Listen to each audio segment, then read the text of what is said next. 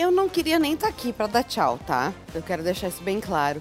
Mas sejam bem-vindos ao último dia do 28º Porto Alegre em Cena, ao nosso último ponto de encontro. Mas é um ponto de encontro cheio de emoção e com convidados mais do que especiais. Se durante esses 13 dias eu tive muita gente bacana, as mais bacanas estão hoje comigo, porque é a gente que faz esse festival. Se você esteve em algum segundo presenciando alguma atração do Porto Alegre em Cena, é por culpa dessa gente que hoje vai passar por aqui. Que é uma gente que faz muito e que às vezes a gente nem enxerga todo o trabalho, toda a dedicação, todo o esforço durante um ano inteiro dessas pessoas. E eu não tô nem falando dos três que vão começar aqui comigo, porque hoje eu não sou a Hebe, queridos. Hoje eu sou o Jô, Soares. Porque eu tenho a Hebe, a Lolita e a Nair Belo aqui comigo. Gente, sejam bem-vindos ao último ponto de encontro do 28º Porto Alegre em Cena. Especialíssimo, porque hoje a gente traz a nossa equipe para contar como é que faz essa loucura de festival. Eu tô aqui, já começo hoje com o Fernando Zunho, com o Duda Cardoso e com a Laura Leão, para contar como é que é construir o 28º Porto Alegre em Cena. E depois a gente vai ter causos, vai ter histórias, vai ter muita risada, obviamente, para a gente encerrar com chave de ouro esse festival. Amores, bem-vindos! Ah. Ao sofá da Hebe. Não, e hoje tem sofá da Hebe. Para, para! E é de veludo. E é de veludo, porque eu não sou palhaça. Bruno, o que, que tu quer no cenário? Eu quero aquele sofá roxo de veludo, que é o sofá da Hebe agora. Olha como a gente tá bem. Né? Belíssimo, é. elegantérrimo. Tá olhando pra lá é porque eu tô bem apreciando. Ai, nós vamos ficar só nos olhando, gente. Vocês ótimo. fiquem observando nossa beleza. Como diz a Sandra, como é bom ser a gente, é. olha. que sorte, né? Amores, bem-vindos. Eu tava assim ansiosa já, porque esse sofá é de, é de vocês, não é de mais ninguém, a não ser de quem faz esse troço que a gente chama de Porto Alegre acontecer. Essa doideira. Essa loucura louca. Eu tô muito feliz de estar com eles dois aqui hoje nesse sofazão. Moires. Porque é muito especial, muito, muito especial mesmo, assim. É, tu falou de como faz o festival, nossa, não sei nem por onde começar, é muita doideira, é muita assim, coisa. É muita coisa, né? A gente todo ano fala isso, mas como a gente está num outro ponto de encontro, num outro formato, né? Tem muita gente nova também trabalhando com a gente na equipe, o que é maravilhoso. Uh, então, acho que se renovam. Uh, esses dias o Felipe estava né, aqui, foi o Felipe Hirsch, que está com o espetáculo no São Pedro hoje, no último dia do festival. Uh, falava também da renovação do elenco, né? Gosta muito de trabalhar sempre com as mesmas pessoas, mas pela importância de se trabalhar sempre com as mesmas pessoas e manter um, um espetáculo bom, né?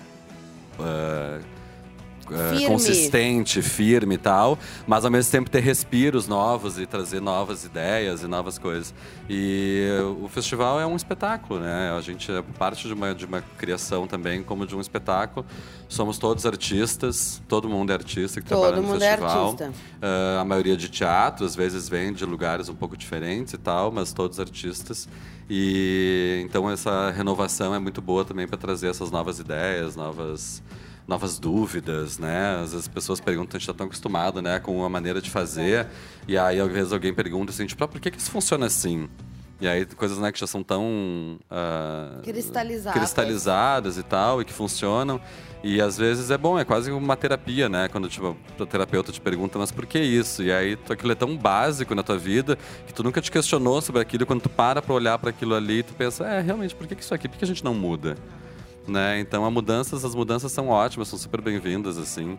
E, e, é isso, festival a gente trabalha, a gente emenda um ano no outro assim, né? Não tem, eu sempre falava, antes, antes da pandemia, a gente fazia só para falar assim ao grosso modo, né? Porque não tem realmente como falar como é que é montar todo o festival, mas a grosso modo a gente antes da pandemia, no nosso inverno aqui, ou seja, três meses antes do festival era em setembro, Uh, três meses antes do festival, durante o nosso inverno, junho, julho, agosto, eu já estava trabalhando na programação do festival do ano seguinte. Né? Então, antes do festival começar, eu já trabalhava na programação do ano seguinte. E as duas únicas, claro, eles já estavam louquíssimos com, com, com aquela Com edição do festival. Então nem. Então Faça nem. essas camisetas, imprime esse, imprime esse programa, imprime essa É, revista. muita- é, Prova muita- essa grade. Aprova essa muita grade, coisa. homem. Mas aí, eh, aí a gente. Isso, daí eu já estava trabalhando na programação do ano seguinte. Eh, com a pandemia, as coisas, obviamente, tudo a gente fez ano passado o festival, assim, eh, né? Ah, a Laura muito mais realista do que eu, eu ainda muito assim sonhando que pelo amor de Deus não pode ser que um ano e meio de trabalho a gente vai jogar fora, não pode, não acredito, barará. Ah, muito preocupado com os atores e muito mais que os atores ah, no sentido de todo mundo Os que trabalha, né? Os que, que trabalham no processo. sob ponto de vista muito financeiro, né? Isso é uma coisa legal de falar que a gente conseguiu ano passado e esse ano, no momento em que todos, quase todos os festivais brasileiros e muitos festivais no mundo todo simplesmente cancelaram. E não só nas artes cênicas, né? Em Sim, tudo. tudo. Festivais de É. cinema, inclusive, que seria a linguagem mais fácil de administrar, pararam. Né? Toda, todos os, os eventos culturais, artísticos. É, e aí a gente conseguiu manter e a ideia é assim, tipo, ah, gostou, não gostou, foda-se. O importante é a gente fez, a gente captou recurso e a gente pagou todas as pessoas. Então, se a gente cumpriu esse papel, prestamos contas, está tudo lindo, divino, maravilhoso, então fizemos um excelente trabalho nesse sentido. Esse ano de novo. Não quero me estender demais, mas assim, ao grosso modo, que eu, que eu acho que a gente funciona é assim, eh, a gente trabalha muito tempo junto, o que facilita, assim, imensamente todas as dificuldades que a gente vem passando nos últimos anos de corte de verba, de, de mudanças de leis de incentivo, de etc, etc, mudanças de governos e tudo mais. Mas a gente... Ai, o pessoal das Libras deve estar me matando, porque eu estou aqui tentando falar rápido para contar tudo. E o Vinícius vai E o Vinícius deve estar assim... Vinícius, Vinícius, Vinícius, querida. amor. Por, por sinal, vamos, vamos fazer então a pausa, Não, já, que, já que tu trouxe Palmas isso. para as Palmas. Libras! É, uhul. Maravilhoso. Povo das Libras, assim, que nos aguentou durante esses 13 dias. Eu tenho certeza absoluta que eles vão dizer assim: é antes e depois do ponto de encontro. Porque a Bruna Paulinha é um demônio. E no improviso, não pensem que tem No roteiro antes, especialmente hoje agora. Tá, a vou- Bruna traz uns roteiros vou assim, tentar ó. ser E sucinto. hoje não tem roteiro nenhum. Vou tentar ser sucinto, mas falar um pouco mais devagar, então, para a galera das Libras e o, nosso, e, o nosso, e o nosso público surdo poder acompanhar melhor também essa história. Mas é pensar uma programação e, e paralelo, né? Infelizmente a gente trabalha assim no Brasil, não é o Porto Alegre em Cena, são todos os grandes festivais. Trabalha o orçamento paralelo à programação, né? Eh, então a gente vai atrás de lei, a gente faz os projetos para lei de incentivo. Eu fico louco com as meninas porque um ano e meio antes do festival, um ano antes do festival, eu tenho que saber que festival que eu vou fazer lá depois e as coisas durante esse ano as coisas Mudam mudam, completamente. né? Mas- Aqui, né? Ter chegado aqui e descobrir que dava pra fazer uma É, obra, exato. por exemplo. Então tem muitas coisas que isso, que eu fico querendo fazer, tipo, não, eu não quero mais isso aqui, não, mas a gente já prometeu que isso aqui tem. Então tá, tá, então para aí. Agora não dá Tem mais processo, desprometer. Mas é pensar a programação e pensar os projetos e a captação, né? Então é a parte que eu mais me envolvo mesmo é a captação de recursos, eh, com todas as instâncias e com a programação em si. E aí a gente, e claro, e quando a gente vai fazer os projetos federais e estaduais, já desenho o que, que, eu, o que, que vai ser o festival, né? Se a gente vai fazer mais na rua, vai ser tipo um grande espetáculo, várias coisas, a participação local, etc, etc. E no momento que isso já se assenta, assim, aí, claro, daí os dois entram e fazem um trabalho que eu não poderia fazer, que eu não saberia fazer, fazem mil vezes melhor do que eu faria, que é colocar isso de fato na vida real, né? Dar vida a essas coisas e, e que é... ahn, né, tipo, a, a gente tem o nosso momento juntos, que é principalmente assim, entre montar a programação, eh, fechar o orçamento e eles fazerem os orçamentos de quanto custa cada uma das ideias, cada uma das coisas, para a gente ver quanto custa, quanto tem, e aí lançar a programação. Aí depois que lança a programação, em geral, eu relaxo um pouco mais e eles E aí é a vez cabeção. deles trabalharem. Mas é muito bonito, porque é muito amoroso esse processo. Tem uma confiança tão bonita de jogar para eles. É, sem afeto, é, tá, isso do afeto para mim é muito importante, assim. A gente E eu tem acho um que, afeto que é uma gigantesco coisa que a entre gente, tem que ressaltar muito para quem está assistindo. Um festival como Porto Alegre em Cena é como um trabalho de companhia. Se a gente não tivesse uma continuidade, uma intimidade, uma construção que existe há tantos anos, esse resultado lindo que você assiste na rua, nas telas, no teatro, não existiria, porque existe uma intimidade, uma construção aqui. Uh, quando a gente trabalha com eventos, a gente descobre que tem certas coisas que fazem diferença. E uma dessas diferenças é essa construção, essa intimidade de time.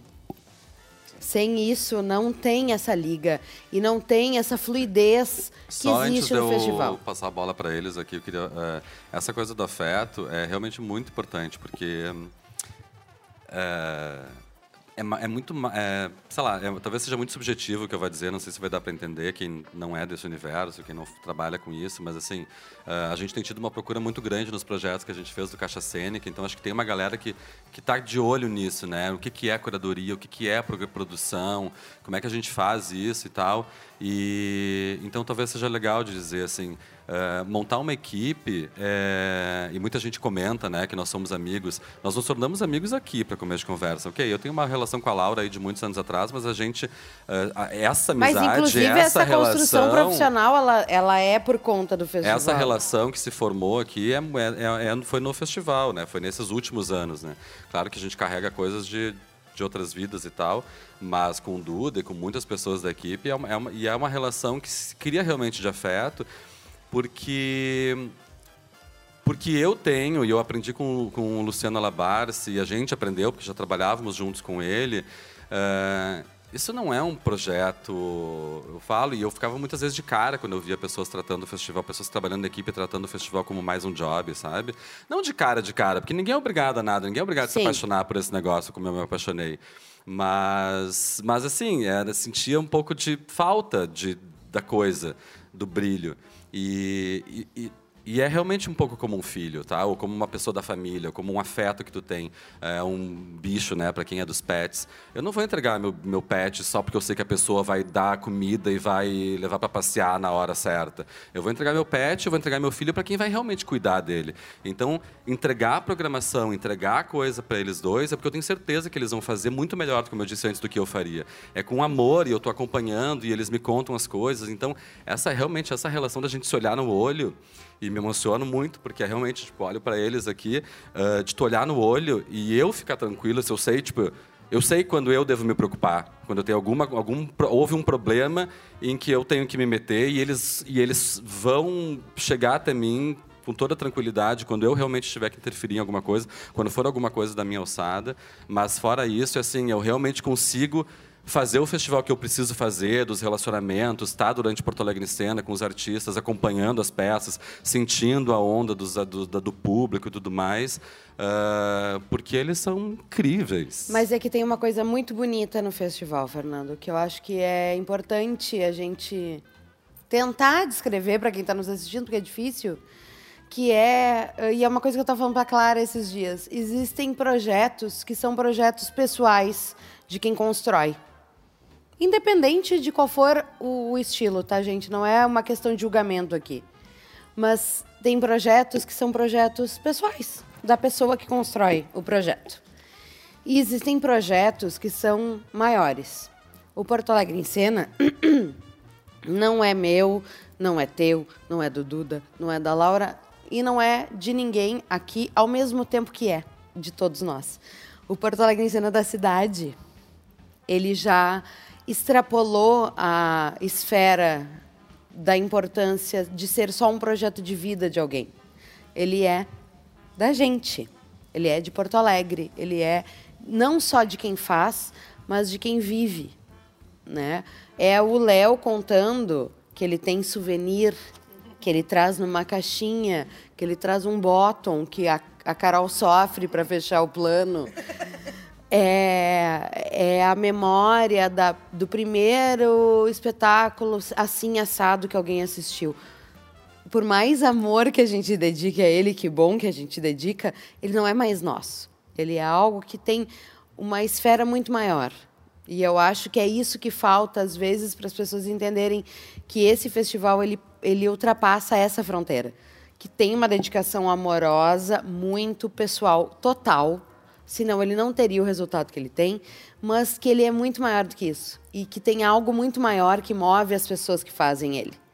Mas é que só pegando o gancho do que tá falando, desculpa, eu queria realmente que eles falassem. Vai, mas, claro. É, é que existe uma coisa que eu acho que cada vez existe menos e que a gente tem, que é um idealismo. Que é a coisa da companhia. Então, é, mas não é isso. No sentido de que é, da, é uma companhia, mas é que é um, o idealismo é entender que a gente trabalha e, traba, e a gente se apaixona e trabalha com afinco e trabalha com amor para a cidade. Sim. Então, assim, não é para ganhar dinheiro, não é para aparecer na TV ou qualquer coisa dessas, fútil, cafona, que não me interessa para nada. Francamente, é o sofá pra... da Hebe. Não, é para é realmente a gente é, entender que o nosso tesão tá quando o teatro lota e é isso, é fazer Uhum. o teatro lotar e quando a gente entende que aquela pessoa que nunca foi ao teatro foi ao teatro e quando aquela pessoa que está na parada de ônibus se deparou com Porto Alegre, É se o passou- gurizinho, passou pela é o gurizinho janela. que a Adriane Azevedo esses dias contou que queria fugir com o circo. É. E é, é por ele Exato. que a gente faz o festival. Então é o menino lá tem- na Restinga que assiste, respira, não pira, sobe na van e abana pra mãe e diz: Tchau, mãe. É pra ele. É isso. Então, quando a gente faz um, esse festival, né, acho que cada um tem outros projetos, porque precisa trabalhar e fazer as suas coisas. Mas, para mim, eu falo por mim muito, mas neles dois especialmente, entendo esse lugar de. É, é, a gente sabe, a gente tem a plena consciência de que é por alguma coisa maior. E a gente só sofre do jeito que a gente sofre, porque todo ano eu penso, eu não quero mais ter que passar por isso. E quando chega no dia de hoje, no último dia do Porto Alegre em Cena, eu penso, ok, vamos lá, mais um ano, porque é maravilhoso. A gente sair agora do Teatro São Pedro e ver o Teatro São Pedro lotado, de até o limite que pode, Sim. que é permitido, e ver as pessoas falando maravilhas, agradecendo, elogiando, ver aqueles 16, 15 artistas que estão em cena maravilhados com a experiência de voltar pro palco e tal. Então, assim, o Léo ontem emocionadíssimo e chorar com ele por pensar o que, qual é a minha função no mundo. Ontem, ontem eu quase morri, gente. Dele dizendo assim, qual é a minha função no mundo? Pra que, que eu sirvo nessa vida? É pra isso, meu amor. Tu tá aí em cena, tu não tá nem vendo. Mas é isso, é pra ver essa gente que é pra brilhar, brilhar. Tá, falem vocês que eu já tô aqui me borrando. Duda e Laura, contem pra gente como é que foi construir esse festival, que era presencial, mas não era presencial. Tinha tela, mas não tinha tela. Tinha gente, mas não tinha gente. Foi. foi o do ano passado, no caso. Esse, no Esse caso, também, né, né? que tinha, mas não tinha. Que assim, a gente, né, essa, essa loucura de Esse teatro voltar. lotado que não é lotado, Esse teatro né? lotado que não é lotado, né? Exato, que tem que. Sim. Né? Com toda essa loucura louca. Nós vamos falar sobre o Comitê Covid, eu quero deixar isso bem claro. o Comitê Covid foi Deus. convocado. Meu comitê é maravilhoso. Ai, minhas gurias. Setor, amo. não é comitê, setor, Setor COVID. Covid. Alô, setor Covid informa, o setor Covid foi convocado. Mas igual, né, dá as deixas todas que precisa dar. Mas contem pra gente como é que foi construir essa programação e produzir esse festival que estava em todos os lugares ao mesmo tempo, né, gente? Vocês viveram uma experiência por muito tempo presencial, depois viveram essa experiência louca das telas e agora essa mistura. Então, isso só por si já é diferente, né? Sim. A gente sempre fala, né? O, o Zunho sempre fala que cada ano é um festival diferente, né? Cada ano é uma surpresa. E, e, é, e é isso, né? Todo ano é uma surpresa. A gente não imaginava passar por uma pandemia, né? Nessas coisas assim, de todo ano é uma surpresa. A gente não imaginava ter Pandemia essa nós não surpresa, tava né? prevendo, não tinha. não tava na Mas a conta. gente Não teve tava na várias, várias surpresas é, ao longo desses, desses anos que a gente trabalha juntos. E, e esse- acho que esse ano o festival é um, é, ele é um resultado muito do que a gente começou a plantar ano passado, né? E aí foi desenvolvendo conforme as coisas foram começando a melhorar e assim a gente ficou por muito tempo produzindo as ideias. A nossa ideia era, era fazer o festival, né? Como a gente gosta de fazer. Mas a gente ainda não tinha certeza se a gente podia, né? Então a gente estava sempre assim, naquela. é, é, tudo tinha um plano B. Ah, mas aí se, se a tua peça não puder apresentar ali no palco? Como é que a gente vai fazer? Sempre tava a Laura Então- fazendo essa pergunta. A Laura fazia sempre essa na pergunta. porta Assim, e a Laura puxando tá, a macineta uma assim reunião- um pouco. E é, Eu por e é por isso que esse time funciona. É, porque eu tem um sou- acelerador e tem um freio e no meio do caminho tem um Duda. Eu sou, eu sou, eu sou exatamente o meio do caminho. Exatamente, é Eu verdade. sou aqui, ó. Eu vou ali. Ai, não, vamos fazer, vai ser, Aham, vai e a ser. outra, tá, vamos se Depois, acalmar não, aqui Laura, no freio, calma. amor. A gente vai fazer assim, ó. Se der, tá? Mas aqui a gente já tá fazendo, já tá pronto. E, e aí foi um pouco isso. Ano passado a gente, apesar de estar dentro da- das telas, a gente conseguiu ir pra rua de alguma forma, Uhum. com a segurança. E a gente começou a criar eh, maneiras de estar na rua, né? Com o enquadros, esquadros hoje em dia. Com o... Até isso teve. Em quadros, esquadros, esquadros, o- esquadros. o nome- É name? maravilhosa. Depois Aí liga Adriana isso. Calcanhoto e ouve aí, e aí tu vai descobrir qual é o nome do Depois a gente. Ai, gente, chegou a pizza que eu senti o cheiro. Chegou nosso rango. Isso é uma pessoa com fome. É, exatamente. Isso é minha lua em touro. Mas aí. E, e- me perdi até no que eu tava falando. Não, e esquadros, Esquadros, enquadros enquadros. e, e o, o- as performances anti-aglomeração que a gente chamou ante- ano passado, né? E que já era um nome maravilhoso per se. E Exato. que continuaram anti-aglomeração, porque elas não, né, paravam no caminho e aglomeravam. Com certeza. E aí a nossa ideia com essas performances era realmente que a gente ia passar pela cidade, a gente não avisava local, nada, e a gente estava passando pela cidade onde fosse, as pessoas iam conseguir ter. E a sensação é que a gente viveu, né, Laura? Nossa, foi muito forte. é, das pessoas agradecendo de estar vendo aquilo, de estar de tá conseguindo ver pessoas, mesmo que em cima de um caminhão de som, mesmo que de longe, as pessoas estavam muito loucas para ter esse Ver contato. gente ver viva gente. se mexendo, que eu tô falando aqui há 13 dias. Isso do ano e que é- passado, né? Isso do Nossa, ano é. passado. Que é a mais pura verdade, ver gente, gente viva se mexendo na nossa frente. Que- Sim, Ah, E não à coisa mais toa, isso ano passado foi o grande sucesso da programação. exato. E aí isso foi uma, essa sensação ela foi vindo para esse festival. Então a gente já sabia, olha, se não tiver como a gente estar dentro da sala, a gente vai chegar nas pessoas de alguma forma. Pela então a rua. gente já tinha outras é, possibilidades de chegar nas pessoas, né? E com, né, graças a Dionísio e a todos os nossos Dionísio, brindes. Evo, é... Qual é a oferenda que nós vamos ter que pagar Ah, Bebê, agora? tá pagando. Bebê. Tava pagando Tá aqui. Já tô aqui. Todo, todo. Eu não sei, a produção só me dá café e água. Eu não Ah. recebi um drink. Não, Ah, a gente, não no primeiro qual- dia do Porto Alegre Cena, a gente falou, a gente vai homenagear a Dionísio. É, Por gente, favor. O festival inteiro. Estamos aí. Manjar e vinho. Toda, toda, toda noite a gente homenageia. Mas aí a gente já tinha essa possibilidade de estar na rua e aí a gente conseguiu a possibilidade de estar no teatro, né? E aí sim foi a, a glória, porque a gente conseguiu realizar o que a gente queria realizar, né? Que era voltar a ter gente, né? E aí foi emocionante. E aí, Laura também. Nossa, foi muito emocionante. Fala aí. Não, foi muito emocionante. A gente reabriu a casa, por exemplo, o Teatro da Casa de Cultura, né? A gente no- reabriu. O Teatro São Pedro tinha recém reaberto, né? Então, eu sempre sou essa pessoa. Eu sou essa pessoa mais forte que eu, não adianta. Eu sou essa pessoa que a gente fazia reunião né, virtual lá com os, com os grupos. Porque também, isso, reunião virtual virou assim, tudo é uma reunião virtual. Ainda Antes bem. não tinha uma reunião, agora tudo é reunião Reuniões virtual. que poderiam ser e-mails ou reuniões que poderiam ser virtuais. Com Laura Leão, obrigada, viraram virtuais.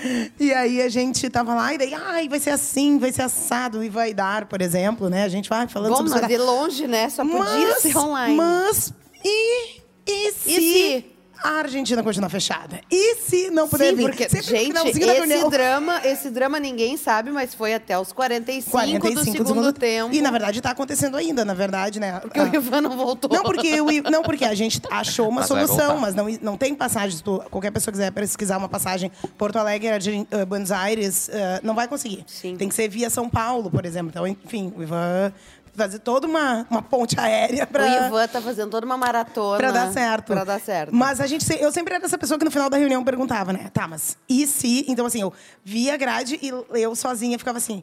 Às vezes ia lá, Duda, tá, mas esse aqui, ó. Esse aqui, se der coisa, vai fazer o quê? Tá, não, tudo bem, é isso aqui na. Então, vamos botar no contrato. Aí a Dani, né? Tipo, vamos, como é que vamos colocar isso no contrato? Vamos dar um jeito, né? Ah, porque eu, enfim, sou essa pessoa nesse, nesse trio, essa sou eu, né? Mas tem que ser, tem que ter alguém que puxe pra baixo do tipo, gente, tá ok, tá tudo muito lindo, mas assim, né, na vida real, o deslocamento das pessoas, o tempo que elas levam, as questões burocráticas. Como é que a gente faz isso? Eu acho que isso é muito legal, Lara, porque as pessoas não enxergam isso. As pessoas chegam no teatro, ou chegam lá na Redenção e veem as cobras belíssimas. Elas não entendem é- como é que as cobras chegam aqui, tudo que exige isso. Nem é puxar pra baixo, no sentido de que é, é muito. Ah, eu acho que é incrível, uh, disso que a Laura tá falando dela, é que ela, ela consegue manter todas as opções Em engavetadas, em aberto, né? Plano A, B, C, D, Eu tô lá na F. frente. É. Eu tô lá na Tu frente. já tá fazendo 23, querida. Não, não. É, eu tô, eu tô, eu tô, eu tô com o Ivan Edar em Porto Alegre na Galeria Falar Fotô. Lotada. Essa é a minha lotada. Lotada. Essa é a minha, essa está na minha cabeça. Isso lá dois meses atrás, três Uhum. meses atrás, era isso que estava acontecendo. A Laura estava com todas as opções. Isso faz dela a maior produtora do Brasil. É, Beijos de luz. Olha, palmas. E E tem Que é, gente, não é nem puxação de saco, porque o festival já Não, tá não acabando, é. não precisava nem isso. é que não é que realmente quem já Quem trabalha com, Laura ela sabe. sabe, exatamente. É, não, Ela é tem, não incansável. tem E é nada igual. amoroso, é prático, é resolvível e é amoroso, que é Não tem uma nada misturinha igual. muito difícil. Não tem nada igual. Ai, que amor. E é. é. Ai, que É! amor. Olha aqui a produção gritando, vocês não ouvem a produção, porque ela é. Gente, juntar praticidade com amorosidade, com carinho, com afeto, é difícil, porque a, a- a produção deixa a pessoa responsável muito Dura, né? dura, fria, ela tem que resolver. Ela tem um problema e ela precisa resolver, e ela não tem que trazer. pro- O grande produtor não traz problema de volta para o artista, para o apresentador, seja para quem for a figura. Né? Para o curador, para o diretor do festival. O produtor bom pega a bronca e resolve a bronca. A Laura resolve a bronca, mas ela resolve com uma camadinha, com um babadinho, um crochêzinho, com um cafezinho, com carinho, com um abraço. E isso é muito raro. Então, não é por acaso que isso tudo está sendo dito aqui. Mas é, é bem isso mesmo, né? A gente teve esses dias, mas, enfim, são, às vezes eu chego e digo, não, Zunho, olha só. Tá acontecendo isso aqui. É assim, assim, assim. Tá, mas eu tenho que fazer uma coisa? Não. É só pra te saber, porque, enfim, pode bater aí na tua porta, já tá sabendo, né? E tu falou isso da amorosidade, né? Eu também sou conhecida por ser muito braba. É quem tá ali sabe disso. Eu também sou bem conhecida por Ouvi- ser brava. estamos ouvindo risadas, gente. A plateia concorda. Ah, mas, assim, antes vocês estavam falando das pessoas jovens, né? E nesse em cena teve uma coisa muito forte pra mim, que já vem acontecendo, mas nesse foi muito forte. Porque, assim, eu fico de verdade muito emocionada quando eu vejo. E, claro, gente- o fato da gente ter tido essa parada o ano passado, assim, de uma certa maneira, porque foi um festival muito diferente, onde essa parte que a gente teve tão forte de estar junto esse ano, a gente né, no presencial, assim, nós, os produtores, a- o pessoal ah, da bilheteria, da logística, enfim, dos, da Dani. Quem demandava mais presença física. Exatamente. Então, assim, essa, eu, esse ano a gente teve uma diferença e eu me peguei em vários momentos olhando que estão ali, assim, olhando a Mista, olhando o Bruno, olhando o Mar, olhando a Clara. E essas pessoas, elas têm a idade que eu entrei no Porto Alegre em cena. E eu, assim, eu fico, você estava antes falando, eu fico muito emocionada, porque eu fico, de verdade, eu tento plantar neles um grãozinho da semente que quando eu entrei no Porto Alegre em cena, plantaram em mim. Porque hum, eu eu, o, o Zunho e eu nos conhecemos a vida inteira, mas não foi o Zunho que me convidou. Que eu, quando eu entrei no Porto Alegre em Cena, o Zunho trabalhava lá. E quem me chamou para trabalhar no Porto Alegre em foi a Ana Carolina, que fazia logística. Me chamou para trabalhar com ela. E, enfim, foi onde eu aprendi tudo que eu sei. E. Eu me lembro do. Eu, eu, eu e Duda, eu me lembro do primeiro dia que eu vi o Duda, que o Duda chegou do Gino todo sujo e não tinha chave da porta do casarão e entrou pela janela. Meu E- Deus. E, e assim, assim, esse foi o nosso início, né, Duda? Ali. a Duda Cardoso assaltando o casarão. Eu, sou, eu, eu nunca tava com a chave. Nunca tava com a tinha chave, nunca tinha chave. E... Porque, gente, pra quem não sabe, o Duda começou como telefonista, mas logo em seguida ele já foi Já de assistente produ- de produção, porque é óbvio que surgiu uma treta, pairou uma treta na cabeça dele, ele disse, dá essa aqui pra mim. É, E ele eu foi nem lá resolver. sabia o que, que era a produção. E isso que a Laura falou é muito verdade, assim, essas pessoas, ver essas pessoas todas que são maravilhosas e que e que é isso, tem a, a nossa idade quando a gente começou. Exatamente. E a gente nem imaginava que a gente ia estar aqui no sofá da Hebe falando Nunca, sobre o nunca, festival. nunca, de verdade, Quando nunca. eu tava ali pulando a janela, eu tava lá no Gino, é, indo atrás das coisas dos espetáculos e, e produzindo cenários, né? E, e é muito importante isso, porque a gente teve com o Luciano e, e agora com, com o Zunho, mas a gente teve sempre muita liberdade para trabalhar e confiança, né? Era Respeita o impressionante trabalho, né? Isso faz como- toda a diferença para alguém, independente de qual for o departamento, É. né? É. Quando tu, tu te sente parte de uma equipe onde o teu trabalho, o teu conhecimento é respeitado. Exatamente. E no Porto Alegre em Cena sempre foi muito isso. A gente sempre dividiu muito, né, com todo mundo as questões.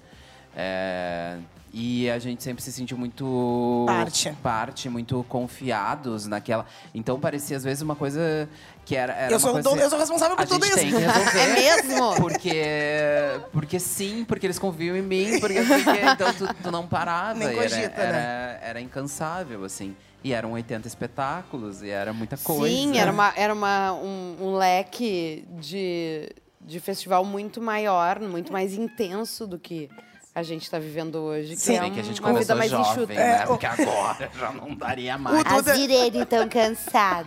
O Duda disse esses dias, eh, tava falando sobre eu. Alguma coisa, não lembro o que aconteceu ali prática. E a Mista e o Bruno, que estão aqui hoje com a gente, trabalharam o festival inteiro.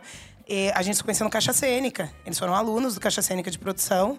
E a gente sempre faz uma coisa que é o. Eu digo que é a evolução do Caixa E Cênica. isso é muito legal, que é né, trazer Laura? pra- Conta um pouquinho do Caixa Cênica para quem não tá, pra quem tá, tá nos O escutando e Caixa, não conhece. o Caixa Cênica é um projeto que a gente tem em cena de capacitação. Ele nasceu num projeto que a gente fazia com os carregadores.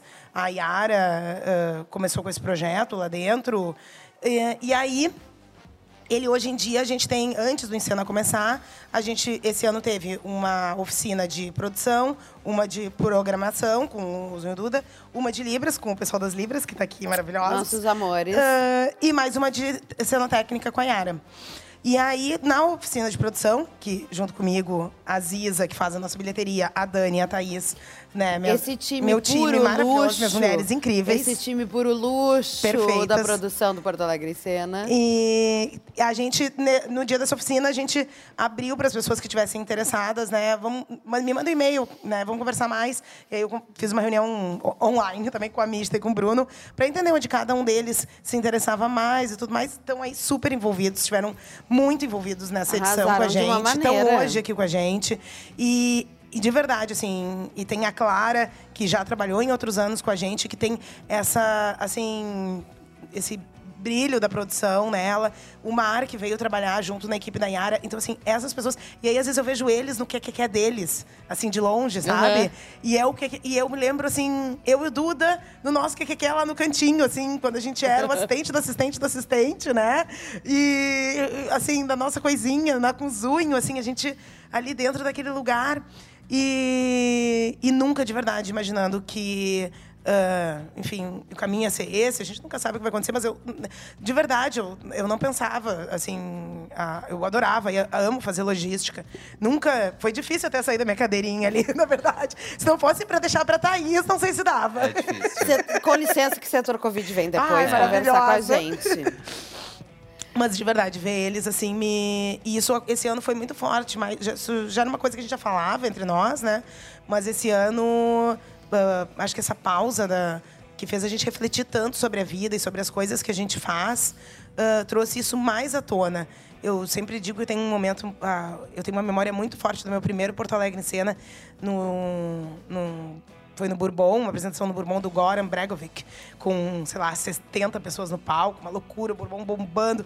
E eu, né, enfim, ali, primeira coisa do encena de verdade presencial, eu encostada na parede, assim, quando eu vi aquelas pessoas, olhei aquela plateia cheia, assim, eu sempre tenho isso, né, os Zunho e Duda brincam comigo, que no primeiro dia do encena, quando eu entro e tá a plateia cheia, ou eu, eu tenho, eu me encosto, assim, nossa, fico assim, nossa, me lembro dessa mesma sensação que eu tive no primeiro dia.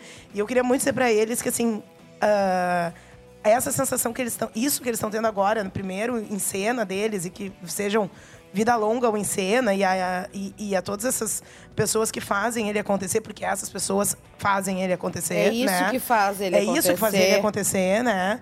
Ah, que, que nunca se esqueça dessa sensação, né? O Zunho me disse ano passado, enfim, a gente teve um ano muito difícil, muito difícil mesmo. Ah, não só pela realização do Encena, enfim, uh, mas o Zuni me disse, ai, mas é que eu acho que tu, tu, eh, tu não pôde sentir esse ano aquilo que te faz tão viva, que é, É. olhar a plateia, né? E isso é verdade, porque esse ano, quando a gente entrou no, no Teatro São Pedro, assim, a eu, eu, por coincidência, estava com a primeira pessoa do público do meu lado, assim, fui ajudar a entrar, assim, e, enfim, uma pessoa que é, por coincidência, uma pessoa especial para mim, mas foi uma coincidência, ela era a primeira da fila. Sim. E ela entrou e disse: Nossa, não acredito que eu estou entrando aqui. Começou a chorar. Né? E daí eu, daí eu me disse assim: Nossa, tu é. É isso mesmo, né? Vai acontecer de verdade, né? E, enfim, acho que foi recheado dessas coisas. Esse ano foi muito emocionante, de verdade. Acho que a gente trouxe coisas nossas de volta. Né? A gente teve uma equipe muito pequena, perto da que a gente está acostumada a trabalhar, porque a gente teve né, muito menos teatros, muito menos produtores de palco, muito menos anjos, muito menos vans, coisas que sempre fizeram parte assim aos Sim, e montes que da são nossa as vida, coisas né? numerosas que a gente tem É, normalmente os no nossos festival, números né? grandes, né? O nosso plateia lotada, na verdade, era plateia lotada com pula três, pula dois, pula quatro, Pula uma três. fila, né? Pula assim. três, que eu, que eu vi hoje um post de alguém no, no, no Instagram do festival dizendo ai, seguríssima, porque pula três pessoas na plateia. Pula, pula três, pula quatro, pula dois. Porque né? nós temos o setor Covid atentíssimo. É verdade. Mas eu queria muito ouvir vocês, exatamente dessa volta. Quando, quando é que foi que ligou a chavinha de tá? Eu voltei. Eu voltei pro meu lugar, pro meu cantinho, onde eu realmente me sinto à vontade. Porque se fez um festival por telas, belíssimo, se arrasou, né? Assim, se fez muito mais do que se esperava de uma proposta na- nesse momento de loucura louca que era uma pandemia, que era a impossibilidade total de presença, né? Se deu jeito na presença, se deu jeito de trazer para as telas algo interessante, atrativo, convidativo. E aí esse ano que a gente dava, mas não dava, né? Dava, mas tinha três lugares entre uma pessoa e outra. Como é que foi voltar?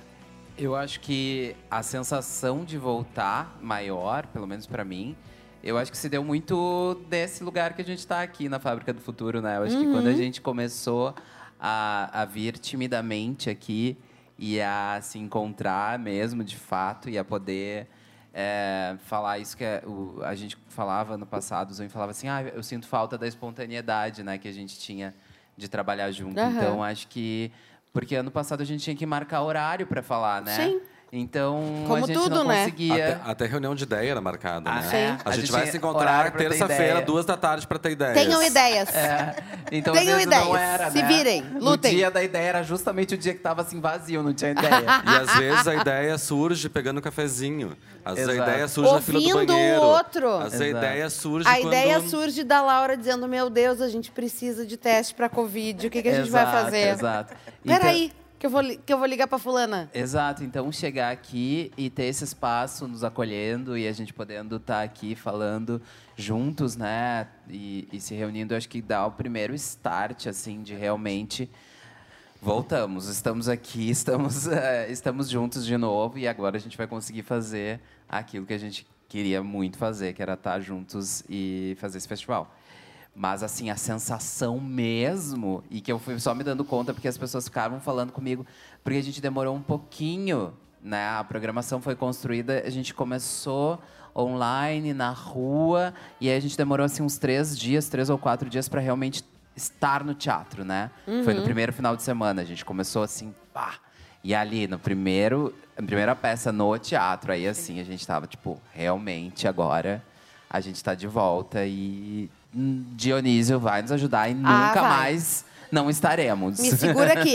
Segura as mãozinhas não aqui, vamos junto. estaremos mais. eh, enfim, foi muito legal essa experiência do online. Acho que vai ter coisas que a gente vai continuar usando. E mas sempre, deu. né? Mas deu. Pra mim, chega. É, é tipo o que eu tenho Tá dito super aqui. bom. O que é tinha tipo, pra tirar de bom eu já tirei. É tipo, é Beijo. tipo o que eu tenho dito aqui todos os dias no Adoro. programa. É. Ai, o online é lindo, traz as pessoas de fora. Olha só quanta gente está nos assistindo hoje. Mas pra mim chega.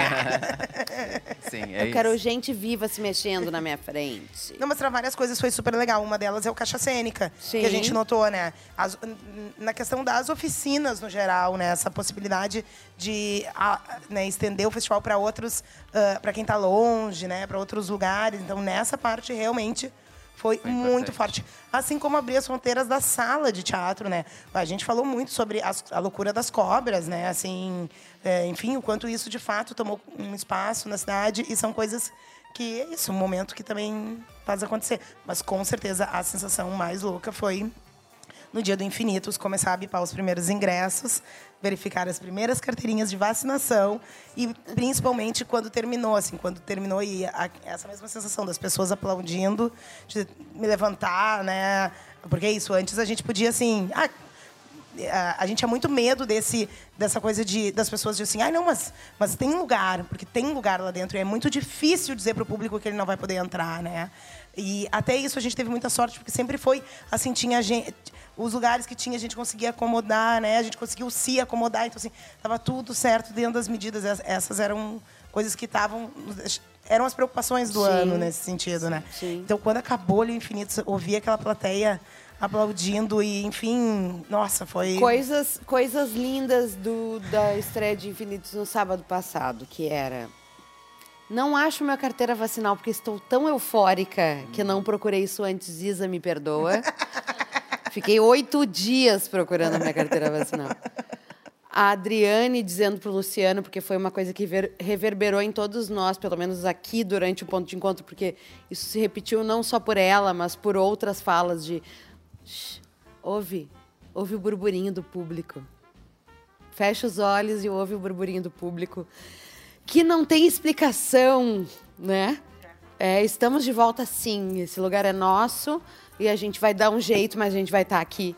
Com uma, com 20 ou com 200, a gente vai estar aqui. É, né? E, e, obviamente, o espetáculo em si, ver as pessoas de volta, né? Isso não tem Ver as atrizes no palco, ver gente no palco, né? gente viva se Gente mexendo na no nossa palco. frente. Ainda Foi. bem, chega. Montagem. E, e o Léo teve aqui, né? Foi super emocionante ontem. Nossa. Né, eu, eu assisti, fiquei muito emocionada.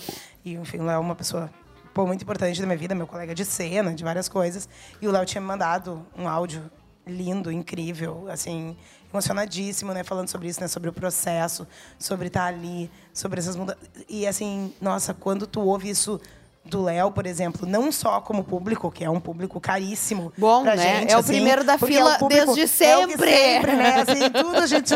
O Léo, o que, que tu achou? Como é que foi? O Léo, né? Tá Ele- em todas. o Léo é o padrão de qualidade. Padrão tava lá, sempre tava lá. E, e aí, essa emoção, assim, desse outro lado, assim, né? De ouvir as pessoas. Que é o que, é o que nos dá, o que dá sentido fazer isso, para mim, é além de ver a equipe, porque eu sou muito uma apaixonada pelas pessoas dessa equipe que trabalham com a gente, de verdade, assim. E, mas eu, esse lugar, assim, do, do público, não, ele como público e ele como ator ali, e narrando esse, falando do processo com tanta tão forte, tão transformadora assim dentro dele, né? Então, ai, ontem eu achei maravilhoso. Fiquei emocionada. assistindo. Gente, a gente teve, por exemplo. Desculpa, Fernando, mas a gente teve 13 de março de 2020, que foi meio que o dia que as portas fecharam em muitos lugares, né? Em São Paulo, no Rio, né? Os, os decretos estaduais de para tudo, fecha as casas, né? Aqui demorou um pouquinho, mas também a coisa logo em seguida. A gente tem umas datas meio chave do que fechou. Eu tenho para mim 24 de outubro, que foi o dia que eu botei os pés de novo, no- né? A gente já estava trabalhando há horas aqui presencialmente, a gente já tinha feito alguns pontos de encontro presenciais, mas a minha grande chave é o dia que eu chego na Casa de Cultura e eu vejo vocês e o Duda tá lá, eu preciso contar as pessoas, eu perdi o meu passaporte. Visisa! Peraí que eu tenho meu passaporte de vacinar em algum lugar aqui eu vou achar. E, e- e muito ansiosa de, meu Deus, será que eu vou conseguir assistir esse espetáculo? Porque eu estava tão louca, eufórica, do tipo, talvez eu não consiga prestar atenção em nada, porque eu tô de volta no teatro! Ah! Eu tava assim, qual é o dia que para vocês virou a chavinha? Independente de data, mas aquele momento que vocês olharam e vocês pensaram, tá, eu voltei pro meu lugarzinho. Vocês têm essa sensação? Nas cobras. Eu acho. No primeiro dia mesmo do festival, quando a gente. Eu tenho muita pira, enfim. é, eu tenho muita pira da, da cara do festival, né? De, é, enfim, faz parte das coisas que eu faço. É, que é, né, assim, de, de olhar esse totem aqui, né? De pensar quantos são. Beli Didi! sua maravilhosa, Gente, que inclusive é uma saudades. safada sem vergonha, porque a gente não vê ela presencialmente, mas ela tá o tempo inteiro com a gente, porque ela tá sempre produzindo essas artes belíssimas. E isso foi aí no dia da. A gente foi na véspera do- de começar o festival mesmo, né? Foi a montagem das cobras. Então, assim, aí passa lá e assim, ai, quem são? São aquelas pessoas de azul, né? Porque a nossa Exatamente. camiseta A azul e a- brusinha. essa coisa dessa cara assim de tomando forma assim de, né, somos somos nós ali naquele canto. Ai, é ali naquele canto, né, que tá acontecendo a zoeira. Somos somos Então, eu acho que ali assim foi uma coisa muito forte que, que é quando começou, eu fui uma pessoa que fiquei muito em casa, né? Então foi de fato esse lugar de ficar em casa, estar em casa. Então, e, e aí, então, e eu disse para os Zunis, né? Foi, foi devagarinho que a gente foi indo pra rua. Aham. Então eu acho que esse dia da, da montagem É das quase cobras foi um dia tipo quando a gente vai mergulhar assim, na água, assim, tipo, molha o Foi, foi pezinho, muito aí molha o outro E pezinho. que foi ótimo, na verdade, né? Sim. Porque isso, a gente foi voltando. Eu não sei se eu tenho um dia de, assim. Eu fico. Eu me lembro, eu, eu sempre fico muito dos outros festivais também, é assim, e que ano passado obviamente não teve, mas que é ficar me lembrando, percebendo, é, não percebendo o que o festival realmente vai acontecer. Ah, sim. Né? Então assim, Vai ter tipo, mesmo. a primeira, ter pa-. A a primeira brinca, ter passagem emitida, então teve pra Coisa das Cobras, teve, né, a gente trouxe o, O o arquiteto. arquiteto que fez a que fez as Vai cobras, cobra que mesmo, transformou aí a coisa. começa. Então, ah, ele veio, já tá. Nós vamos ver tipo, essa vai cobra ter subir. isso mesmo, vai, sabe? Daí essas coisas, não lembra que, outras coisas. O lançamento da programação, mas depois do lançamento, enfim, são esses pequenos momentos, assim. ah, a gente se encontrando lá na Redenção pra fazer a reunião de como vai ser as cobras e tal. Ahn, sei Eu- lá, eu acho que o, eu acho que a um lançamento dia- da programação foi muito emocionante pra mim. Claro que é um dia que fico mais eu aqui sozinho falando pra apresentar a programação. Mas tá todo mundo junto já. Pela, é, pela primeira vez tinha isso. E é um evento que, claro, esse ano reuniu muito menos pessoas, mas tinha o institucional, tinha o patrocinador, tinha ah, as instâncias Tinha a públicas, estava a equipe, tinha artistas. Então a gente conseguiu minimamente reunir entre umas, sei lá, 30, 40 pessoas aqui, ah, um grupo que envolvia todos esses setores, digamos assim. Já foi um dia assim, tipo, uau, tô apresentando a programação real, assim, né, para as pessoas, sendo transmitido aqui na Fábrica do Futuro, maravilhosamente bem. Mas ano passado é isso, ano passado foi tudo pelo Zoom. E, Foi tudo pelo e, a, Zoom. e, a, do- e a doideira de, assim, eh, a gente fala, né, nossa, eh, a gente não conseguia ho- homenagear a Dionísio ano passado, era em casa sozinho, assim, Sozinho, porque bebendo sozinho. tanto o lançamento da programação, que a gente fez uma festinha, eu em casa, aqui, Assim. balançando na minha cadeira, na frente do computador e tal. Mas vendo a todo Jojo mundo fez ali, uma playlist belíssima. Foi, foi, arrasou, mas assim, aí acabou aquilo, eu, tipo, baixei o computador e eu tava sozinho em casa, né? E, assi- e os espetáculos também, assisti um espetáculo, ah, que bacana espetáculo, não sei o que sobre, não né? sei o blá, blá. baixei o computador sozinho em casa, né? Então essa solidão é muito doida, é muito, muito. E isso do de voltar é, foi é, o burburinho antes, mas é aquilo. Eu sempre falava muito isso, eu sentia muita falta disso ano passado, que é de eu tiro muito, porque eu fico, né, como a gente estava falando no início, né, para eu poder fazer o meu, meu trabalho durante o festival, que é esse sacar o público, estar em contato com os artistas, entender como é que está sendo a recepção de- da imprensa, do público, da coisa, não sei o. Eles fazem um trabalho estupendo e, e eu poder fazer essas coisas, né? Então, ah, e uma das coisas é acompanhar, e eu vou a todas as peças, assisto tudo de novo, ele vai a assisto, reassisto. tudo, ele assiste tudo, ele está tudo. Mais acordado uma vez. 24 horas por dia, mais de é uma vez, possível. assisto mais de uma vez. Ele está no ponto de encontro Eu antes acordo, das 11 da manhã. Eu acordo, vejo todas as, as postagens, leio toda a Ele lê o clipagem, clipping. faço toda, assisto todas as coisas e tal. Mas enfim, não é essa a questão. A questão Não, é que é uma um coisa de presença, de Fernando, como é que, que não é normal estão. isso também. É, é, é o meu trabalho. Eu tô aqui para isso, para entender como é que está sendo a reverberação disso para fora, né? E aí, e uma das coisas é a saída do público. Cara, a saída do público é, um momento emocionante, é um momento onde tu sabe, onde tu vê as pessoas assim, tipo, nossa, eu odiei esse esse espetáculo. Eu não volto no teatro nunca mais na minha vida. E na mesma saída do espetáculo, uma pessoa da tua direita dizendo isso, e na tua esquerda dizendo, gente, eu preciso voltar pra ver isso amanhã de novo. Como é que eu eu faço? Amei, Que como é que eu era faço? o ponto de tal. encontro, que é isso que Então, também é Mas maravilhoso. antes, no, no ponto de encontro, a coisa já chegava um pouco degustada. As pessoas já É, baixaram já- a já bola tinha um digerido, pouco. Aham, Na sim. saída do espetáculo, do teatro, é aquele burburinho. Aquele ódio ou aquele quando, amor. Ou quando o espetáculo sai e as pessoas saem mudas do espetáculo. É uma doideira. Tem espetáculos que tiram as pessoas do teatro mudas, assim. ninguém é fala ou nada. É, é o que é, não, não é bom nem ruim, né? É, o que é, e aí tu sente aquilo e é, e é- sim, eu acho que é bom, né? Causou alguma coisa. Tem uma energia que paira no ar, e são, no caso do Teatro São Pedro, são 700 pessoas saindo mudas. Alguma coisa aconteceu ali. Que Então, bom. Isso. A gente só faz essa, né, essa coisa toda para que alguma isso. coisa aconteça e mexa nas estruturas dessa cidade.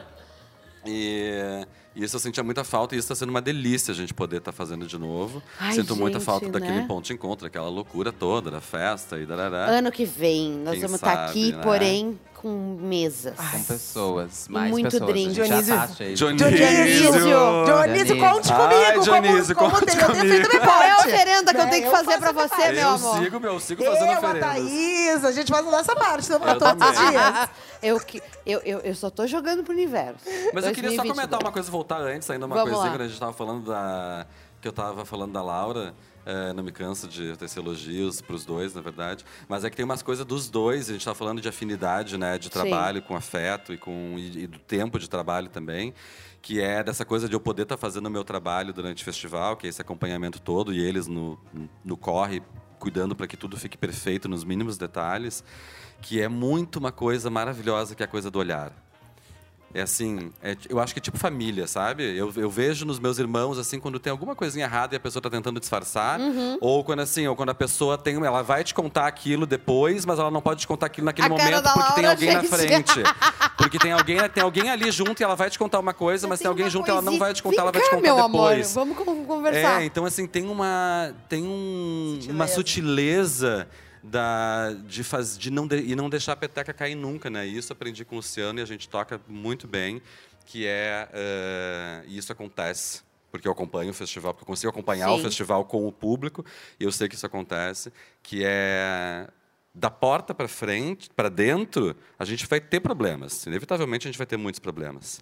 Da porta para fora, não pode ter nada para o público que está pagando ingresso, que está reservando ingresso no caso desse ano, mas o público não pode ter nada.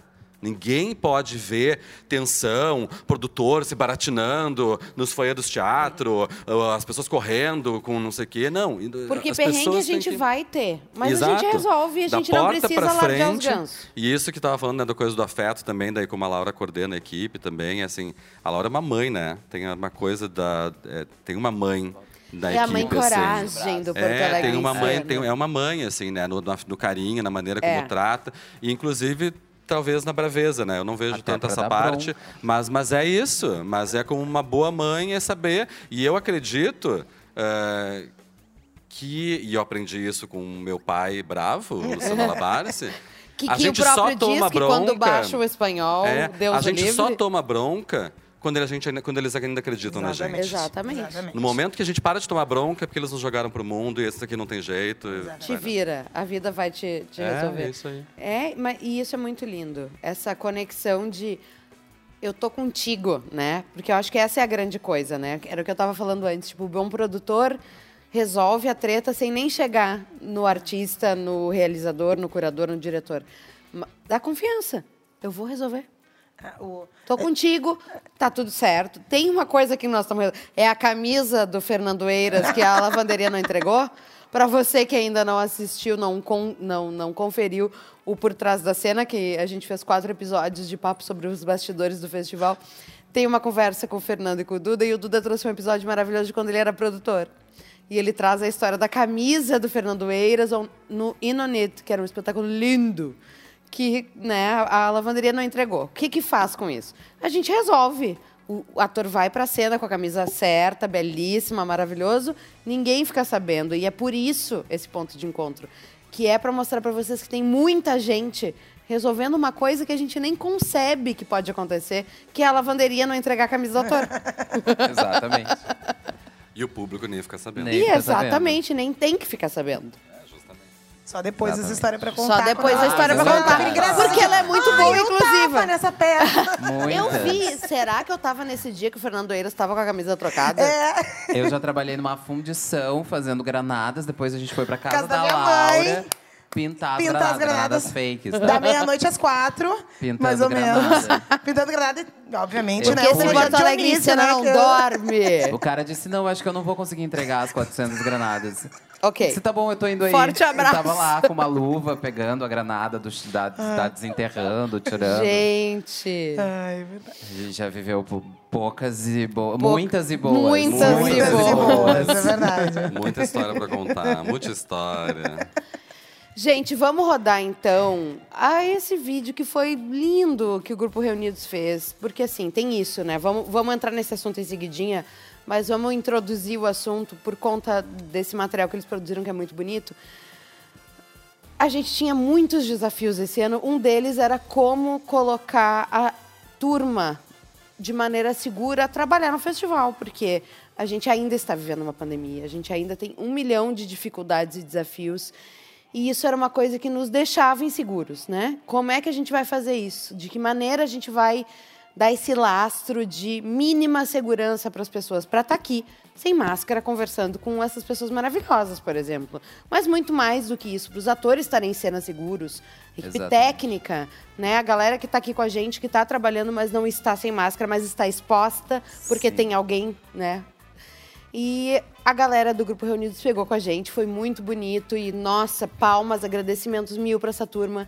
E eles fizeram um conteúdo super bonito no primeiro dia que a gente se testou, do tipo, agora é de verdade, a gente tá até se testando para trabalhar.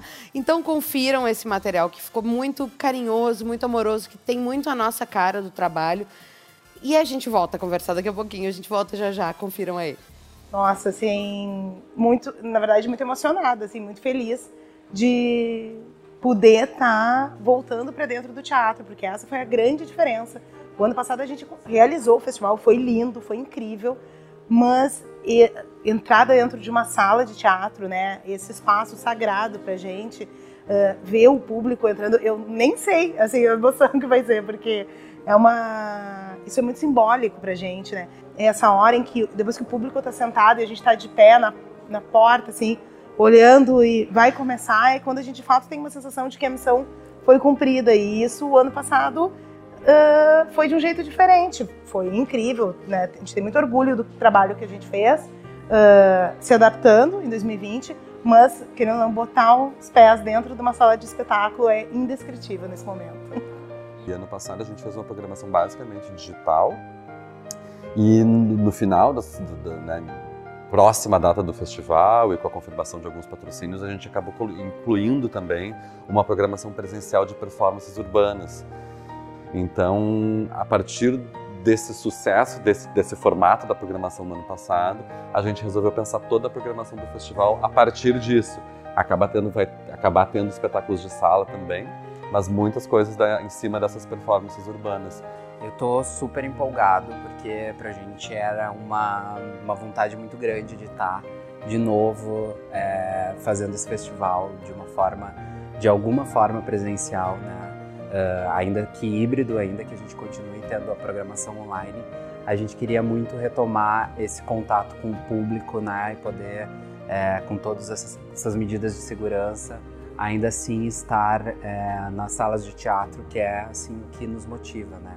Estar no teatro e poder levar pessoas para assistirem a- as obras que a gente costuma trazer durante todos esses anos, né? Esses 28 anos de festival.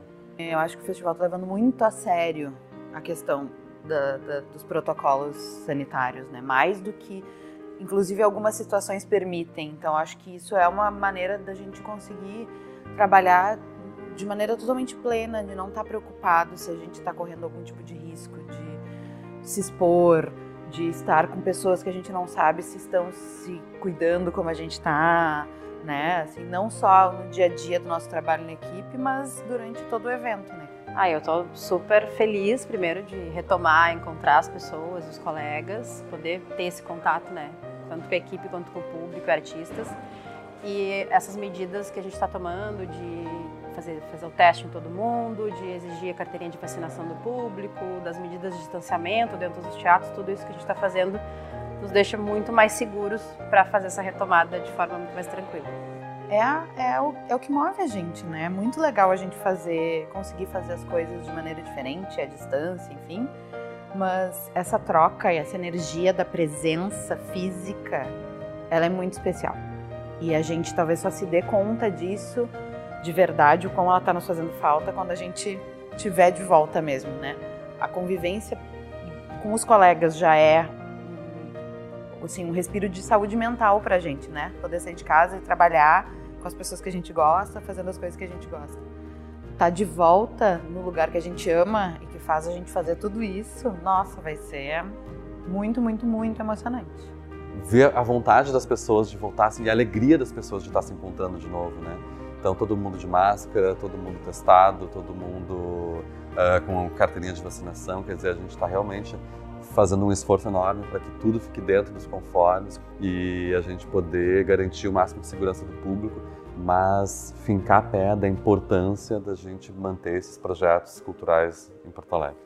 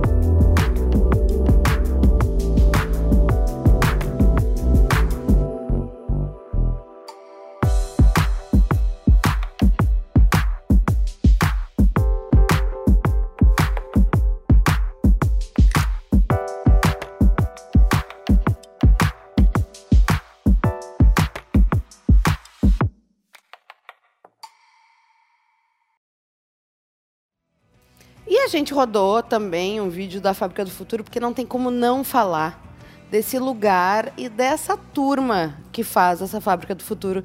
Que assim, gente, se não fosse eles, o Porto Alegre em cena desse ano não ia ser tão especial.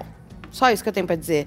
E eu vou passar a bola aqui pra galera, porque é isso. A gente chegou aqui para procurar uma casa para o ponto de encontro e virou a casa do festival, né, Fernando? Exatamente. É, voltamos. Voltamos. Voltamos. Sejam muito bem-vindos ao ponto de encontro de quem tá encerramento. agora. Mande seu beijo, seu recado, a gente está a aqui. gente foi muito, foi muito lindo, assim. é, eu já conhecia aqui, já tinha vindo um tempo atrás, enfim, a Laura também, né? Tu também? Não, não. Mas a gente veio muito com a ideia de fazer o ponto de encontro, né? De ter um espaço que pudesse acolher o ponto de encontro, e conhecer e tal. E aí o Rafa, né? O Rafael Hauck, o CEO aqui da casa, ah, tava, nos apresentou toda a casa, as outras possibilidades. Daria para fazer aqui embaixo, ponto de encontro, fazer lá em cima no lounge, onde acabou sendo, né? Quem acompanhou o ponto de encontro acontecia no, no primeiro andar ali. A gente está agora aqui no térreo, onde foi o lançamento da programação do festival. E aí começou a falar das coisas também desse espaço de coworking. Eu já estava muito na cabeça nessa ideia da gente voltar, né? E voltando e tal. Eu acho que muitas das coisas dessa pandemia que, que ajudou muito foi a gente, a gente se desprender de umas certas obrigações, porque a gente tinha lá a casa, e a gente, né, o casarão, que conheceu na Travessa Paraíso, e a gente era uma casa da prefeitura, a gente tinha certas obrigações com, aquela, com a coisa da prefeitura e tal, né, que eram, nunca, nunca nos obrigaram a nada, mas a gente tinha que Um cuida- cuidar compromisso da moral casa, um com o espaço que se trabalhava, que é, totalmente e normal, aí a gente né? tinha que tinha que nada, na verdade, mas a gente não tinha horário, toda a equipe era todo, todo mundo era freelancer. Ah, a maioria nem nos últimos anos nem era contratado pela prefeitura para estar lá. Então, na verdade, mas era uma era meio que um compromisso que a gente tinha de trabalhar todos os dias em mais ou menos em turno integral assim, né? Turno em horário comercial. É, com muita flexibilidade de horário, obviamente, mas a gente acabava se obrigando aí todos os dias. E, e aí isso foi uma das coisas muito boas, porque no final das contas a gente não precisa estar, né? A gente vem, a própria programação do festival, a gente vem discutindo muito sobre isso, eu penso muito sobre isso, dessa dessa hum, desse lugar eh, da, maneira muito muito capitalista mesmo de se trabalhar, né? Uh, não tem outra palavra exatamente que não seja essa, porque a gente tem esse. Tem, a gente é um, um, corpo vivo e esse corpo vivo tem suas nuances. Uh, não importa se é sexta, sábado, domingo, se é segunda, terça, enfim. Então a gente tem dias que a gente não tem vontade de trabalhar, e tem dias que a gente, mesmo indo trabalhar, a gente não vai produzir. Então essa coisa de ter que bater ponto, mesmo não tendo que naquele caso bater ponto de fato, é muito enjoativo e muito desnecessário, de fato, né? Então a e gente desgastante para o processo, é, né? Exato. Às vezes a gente nem então, se dá conta Então a gente disso. acabava fazendo isso porque estava ali no, no, porque era assim e essa é uma das coisas que a gente vai se confrontando. Então, vindo aqui para a fábrica, a gente pensou: ah, vamos tentar nos reunir aqui. A gente pode se reunir. O pessoal foi super acolhedor, então disseram: venham aqui. Né? Eu perguntava para Rafa: tá, mas Rafa, onde é que a gente pode trabalhar? A gente tem uma sala? Como é que é? Eu disse: cara, tá aí.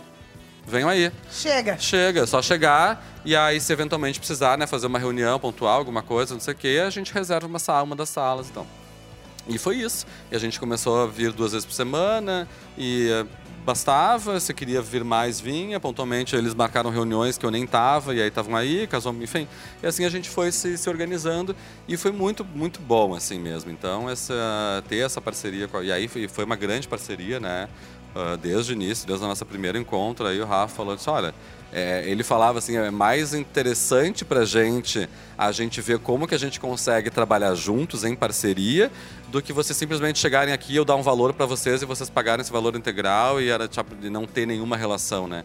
E, aí, e a gente trabalha dessa forma, não só por uma questão financeira, que obviamente é importante para a gente sempre, uh, mas por uma questão de afeto. Como a gente trabalha com afeto, como a gente falou antes, a gente poder realmente se sentir acolhido, a gente está aqui porque a gente sabe que a gente é bem-vindo e não a gente está aqui porque eu paguei para estar tá aqui. Né? Então, é isso. Então foi muito, muito gostoso. Assim. E o... É, Acho que eu ia falar a mesma eu, coisa. Eu acho que já pensou dia. que o clima é muito parecido com o nosso. A gente Sim! O clima entre as pessoas. A gente se é, pegou o um clima dia. entre as pessoas é muito parecido com o nosso clima, né? De trabalhar assim, a gente se sente super à vontade, porque a gente vê que eles também trabalham num clima super, super legal, de super né, amigável, despachado e, e, e todos juntos como time. É bom de ver, né? É, o Duda disse um, um dia, a gente estava aqui, enfim. Uh, e tinha um monte de gente da fábrica trabalhando juntas. E Duda disse: Ah, é, é, engraçado, né? Eles parecem um pouco a, a, gente quando alguém nos vê de fora, assim, também. Não é que a gente estava junto com eles no mesmo clima, Aham. porque nem a gente. Essas coisas têm seu tempo e não, não Sim. acontecem assim, né? Mas o disse: Ai, eles parecem ter um clima que nem a gente tem, as brincadeiras entre eles, né? Assim, é, Mas eu que tô aqui agora, durante os 13 dias de festival que vocês estavam, cada um à sua maneira, né, resolvendo as suas, as suas tretas, eu posso dizer que eles são gente como a gente. A e gente- assim, meu Deus, o que vai ser da minha vida? Sem essa gente. Porque é isso, assim, deu um, um match tão bonito, um encontro tão bacana, desde esse primeiro dia que a gente veio aqui procurando um lugar para fazer o ponto de encontro. E quando a gente descobriu, era o espaço para a equipe chegar, era um espaço para uma obra que nem estava mais na programação, porque o Fernando tinha descartado, porque não existia possibilidade de achar um espaço para isso. É de nos abraçar e nos receber com tanto amor, tanto carinho. Gente, eu vou continuar vindo, tá? Eu não, é Paola, é Rafael, não sei Pode pra que, que eu tenho que avisar. esqueça e de repente mas eu tá vou aqui, continuar assim, vindo. né? Quando vê, amanhã tá Quando aqui. vê, Ah, tá amanhã aqui. não, mas. Amanhã quem não. Quarta-feira. quarta. Amanhã é o Quarta-feira. feriado, amanhã é o feriado internacional. Amanhã é um feriado internacional, primeiro dia pós Porto Quer dizer, Alegre mais ou menos, que amanhã tem desmontagem da cobra. Nós vamos ver a cobra murchar E amanhã. umas pessoas viajando. E uma pessoa viajando, né? Umas pessoas no aeroporto, uma galera no aeroporto, uma galera vendo a cobra murchar amanhã. E além da receptividade, tem isso que tu comentou da sala, que é uma estrutura incrível, né? Sim. Então, quem não conhece, você que não conhece a Fábrica do Futuro, venha dar uma olhada. A gente te É, convida. A gente te A convida. gente, a gente é desses, a gente chegou aqui ontem e a gente já A está gente tá te convidando as convidando. pessoas. Não, mas a gente de fato acabou criando um trabalho, o ponto de encontro, que era aberto, né? A gente trouxe vários convidados aí, convidados muito legais. E o próprio trabalho, essa videoinstalação que a gente fez Lançamento. aqui, o lançamento da programação, exatamente. Então acabou tendo esse, esse res- refresco de novas pessoas, trazer o público do festival.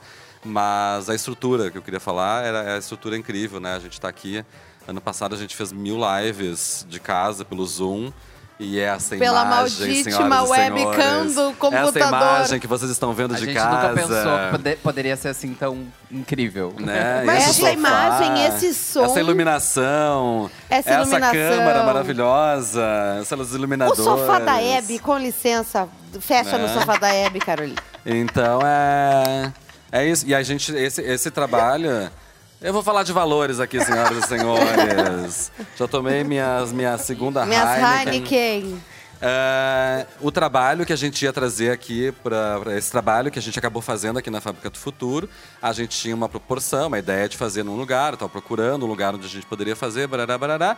Há muito tempo atrás, conversando com o nosso diretor técnico, Maurício Moura, estupendo cidadão e diretor Doutor técnico. Maurício, Doutor Maurício, perfeito. que nesse momento Que está é móveis e desmontando. utensílios do Porto Alegre em E que cena. nesse Sim, momento tá, está no, no tá palco do Teatro. São Pedro eh, desmontando Fantasmagoria, que agora sim o festival de fato. Não, a ainda programação lá minutos. fora. Faltam não, não, não. ainda. Acabou. Acabou já? Sim, já são oito? 8h20.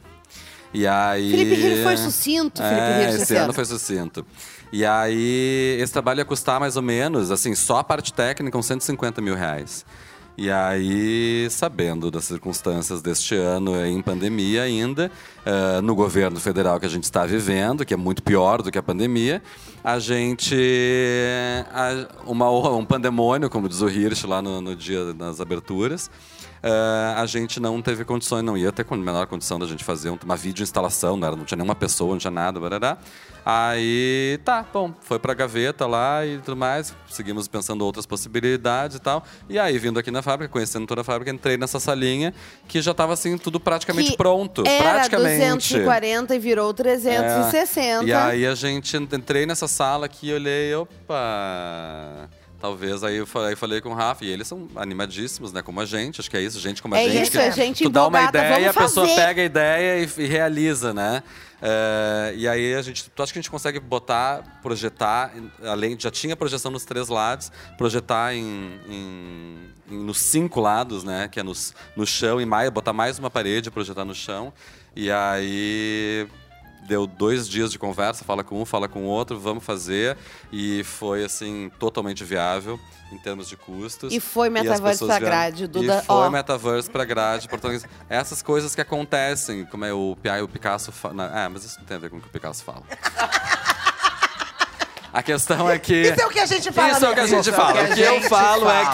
que as coisas acontecem quando a gente tá trabalhando. Quando a gente tá produzindo e pensando e buscando, as coisas acontecem. Nada cai do céu. A gente cai do atrai. céu quando tu tá trabalhando. Cai da grade. mas Cai da volta. grade, É, mas não, volta. muita coisa. Cai da grade, A volta da grade do grade. Duda, gente, pelo amor de grade Deus. do esse Duda. ano, esse ano, especialmente, em função da ausência Foi um da balança, Lei mas não cai. Rouanet, da, em função da ausência da Lei Rouanet, vários espetáculos foram pro telhado, subiram pro telhado. Vários. Era assim, que quarta-feira era O telhado dia de- enfileirado de obras. Quarta-feira era arte. dia, era dia de trabalhar aqui na Fábrica do Futuro. A gente chegava aqui, tá aí o que que tá e o que que não tá. A gente O que que tinha, subiu no telhado e a o que não gente subiu? tinha um telhado enfileirado de obras de arte. Mas isso Exatamente. foi bom. Eu, eu gostei dessas coisas da- de vir aqui pra fábrica. Teve isso de. O ano passado, a gente- eu, pelo menos, aprendi a trabalhar em casa. Eu era uma pessoa assim. Nossa, eu ficava. Eu trabalhava até as 11 da noite ah, lá no casarão pra. Porque eu dizia, não, chegar em casa não vai ser a mesma coisa. Não vai render. Então, aprendi a trabalhar no home office e esse sistema que a gente fez, que a gente se encontrava uma vez por semana, eventualmente duas, enfim, variava. Nossa, foi muito. Né, a gente criou uma, Rendia. uma Rendia. nova maneira de trabalhar. E, e nessas coisas de sobe e desce da grade, a mesma coisa. Porque a gente sabia, não, na quarta a gente. Ah, Sabe o que que então tá acontecendo. a minha- essa, a página do Zunho da quarta, essa aqui, né? Então, às vezes vinha, falava com a Dani, não, eu vou amanhã encontro o Zunho, então amanhã eu vou tratar disso. Ah, não sei o que, né? Juntava os assuntos. E, nossa, a gente foi muito bem acolhido, de verdade, assim, de verdade. É, e é assim, ai, bonito, sabe? É Tecnológico. chique. E as É pessoas são chique. muito legais mesmo. Todo mundo foi muito legal com a gente. Não teve nenhum Eu já momento. avisei o Rafael que a gente vinha de escova de dente, pijama, e que É, eles vão ter que nos aguentar. Não, a gente é um perigo. embora. A, A gente, é um perigo, porque a gente ficar. começa a fazer as coisas, a gente é um perigo. A, a gente é Moschini, vou contar mais história da Moschini. A primeira Isso. vez que a Riane Boa. teve em Porto Alegre, a gente apresentou o espaço espaço onde ia acontecer o, a cartu- onde a gente ia montar a cartucheria. E aí tinha um milhão de salas, um milhão de coisinhas. E a gente disse assim, ah, daí, ah, aqui tem essa salinha. E, ah, que, enfim, e aí que a gente não sabe pra quê. Dela assim, não te preocupa, a gente vai usar. É a frase da Muschini. E isso é Muschini. Não e te o Fernando preocupa, a apropriou, gente em vai usar. 2007. Isso foi em E ele se 2007. apropriou dessa frase e ele usa. Não te preocupa, Rafael Hall, que a gente vai, usar." usar. Tanto é que estamos aqui.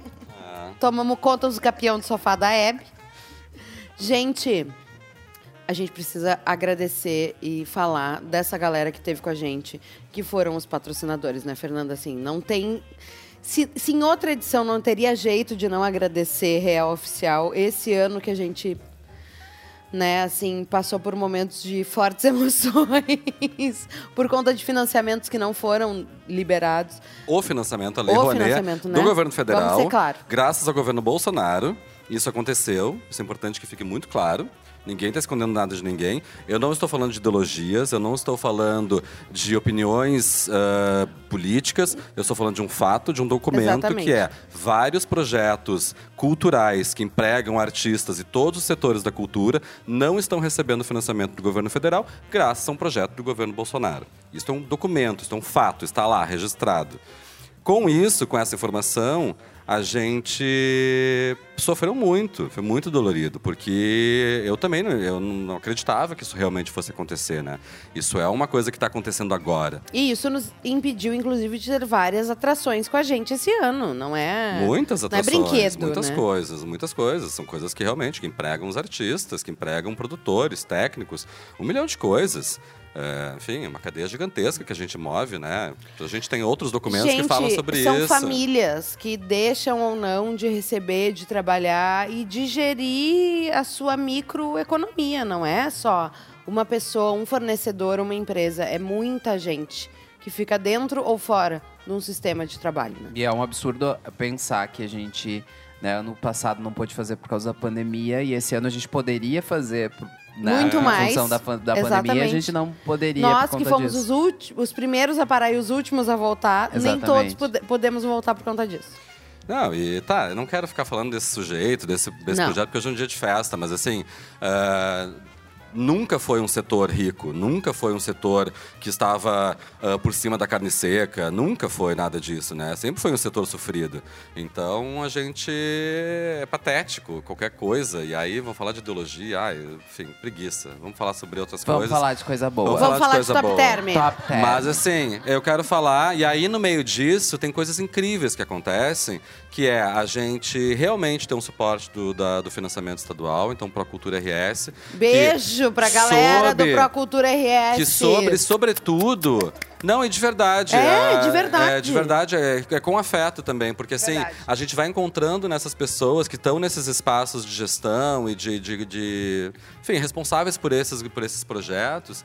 Ah, também uma compreensão da instabilidade do momento que a gente está vivendo com relação ao governo E uma federal. vontade de fazer porque são acontecer. muitos projetos que ah, estão chegando, estão batendo na porta deles, que também tinham duplicidades de projeto, né, que também trabalhavam com o governo federal e com o governo estadual, e que também estão tendo na mesma. Assim, olha só, é o seguinte, a gente vai ter que readequar o nosso projeto para só trabalhar com o financiamento estadual. E, e ele, e, e ter a, a compreensão dos gestores dessas áreas de que sim, então, peraí, então vamos em- ah, respeitando os, os prazos dos eventos que eles estavam acontecendo, respeitando as próprias readequações que provavelmente não seriam ideais daqueles momentos e que as meninas fazem maravilhosamente bem. Dani fazendo Ah, milagres. Dani, Milagres- Laura, todo mundo. Milagres assim. operamos, né, Dani? É. E em tempos milagrosos, porque assim, eh, o que. O que é isso. A, a ausência desse, desse financiamento, esse ano, sobretudo, eh, e ano que vem, a gente não sabe como é que vai ser, né? Mas tá. Eh, a questão é que a gente não. Eu, a- em algum momento a gente imaginava que isso poderia acontecer, né? De ter o projeto aprovado, porque, enfim, por, conhecemos pessoas, sempre foi aprovado e tal. Com isso, a gente demorou para confirmar a programação, para saber quanto dinheiro de fato a gente teria, para saber que tipo de readequação a gente faria para o governo estadual na ausência do governo federal e tal e tal.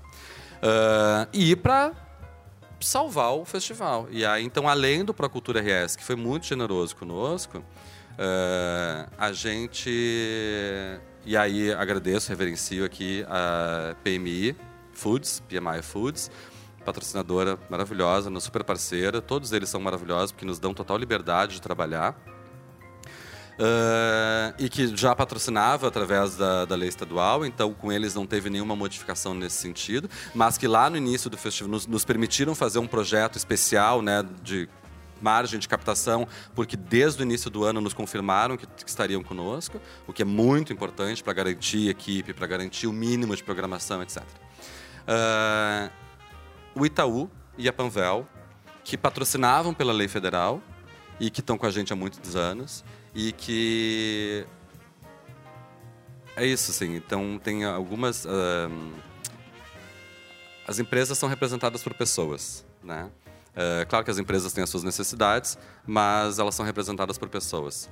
E poder ter acesso às pessoas que representam essas empresas e que são pessoas que entendem do que, que a gente está falando, nossa, dá um alívio porque assim, então precisa começar do zero, falando isso, aquilo e tal. São realmente, foram, nos dois casos, foram pessoas com quem a gente falou e que disseram, tá, segura aí. Só que isso, claro, isso já estava, a gente já estava no segundo tempo, do, correndo o segundo tempo. E aí, assim, segura aí que a gente vai ver o que a gente consegue fazer. Os valores diminuíram, porque, claro, mas foram solidários o suficientes e conseguiram mexer nas estruturas internas das suas empresas, o tipo de, de financiamento, o que não é nem um pouco fácil. Não, gente. Tá? Não pensem que assim, tipo, ah, a empresa é rica, paga. É, não, não é assim que as coisas funcionam. Nada funciona assim. E ninguém, e ninguém tem obrigação de pagar. São empresas privadas, ninguém tem obrigação de patrocinar nada, ninguém tem obrigação de nada. Então, assim, que bom que estão com a gente, que bom que reconhecem o, o trabalho que a gente faz, que bom que reconhecem a importância do Porto Alegre em cena, independente de qualquer outra coisa, e que bom que essas pessoas estão lá e reconhecem a importância da cultura. Esses dois patrocinadores só se mantiveram no Porto Alegre em cena graças à importância que eles, a consciência da importância da cultura para a nossa cidade, para o nosso país. Então, agradeço muitíssimo a esses patrocinadores e eu já queria avisar que ano que vem a gente tiver o ponto de encontro presencial, Dona Heineken. E Dona Schweppes, nos patrocina, Dona patrocina. A gente está em busca de novos patrocinadores. E a gente, a gente, e a gente arrasa. E a gente bebe. A, a gente, gente arrasa. E a gente bebe. Não só na bebida, como nas a contrapartidas. Gente consome. a gente consome. A gente Mas sim, um muito, muito, muito obrigada para essas marcas que estão com a gente.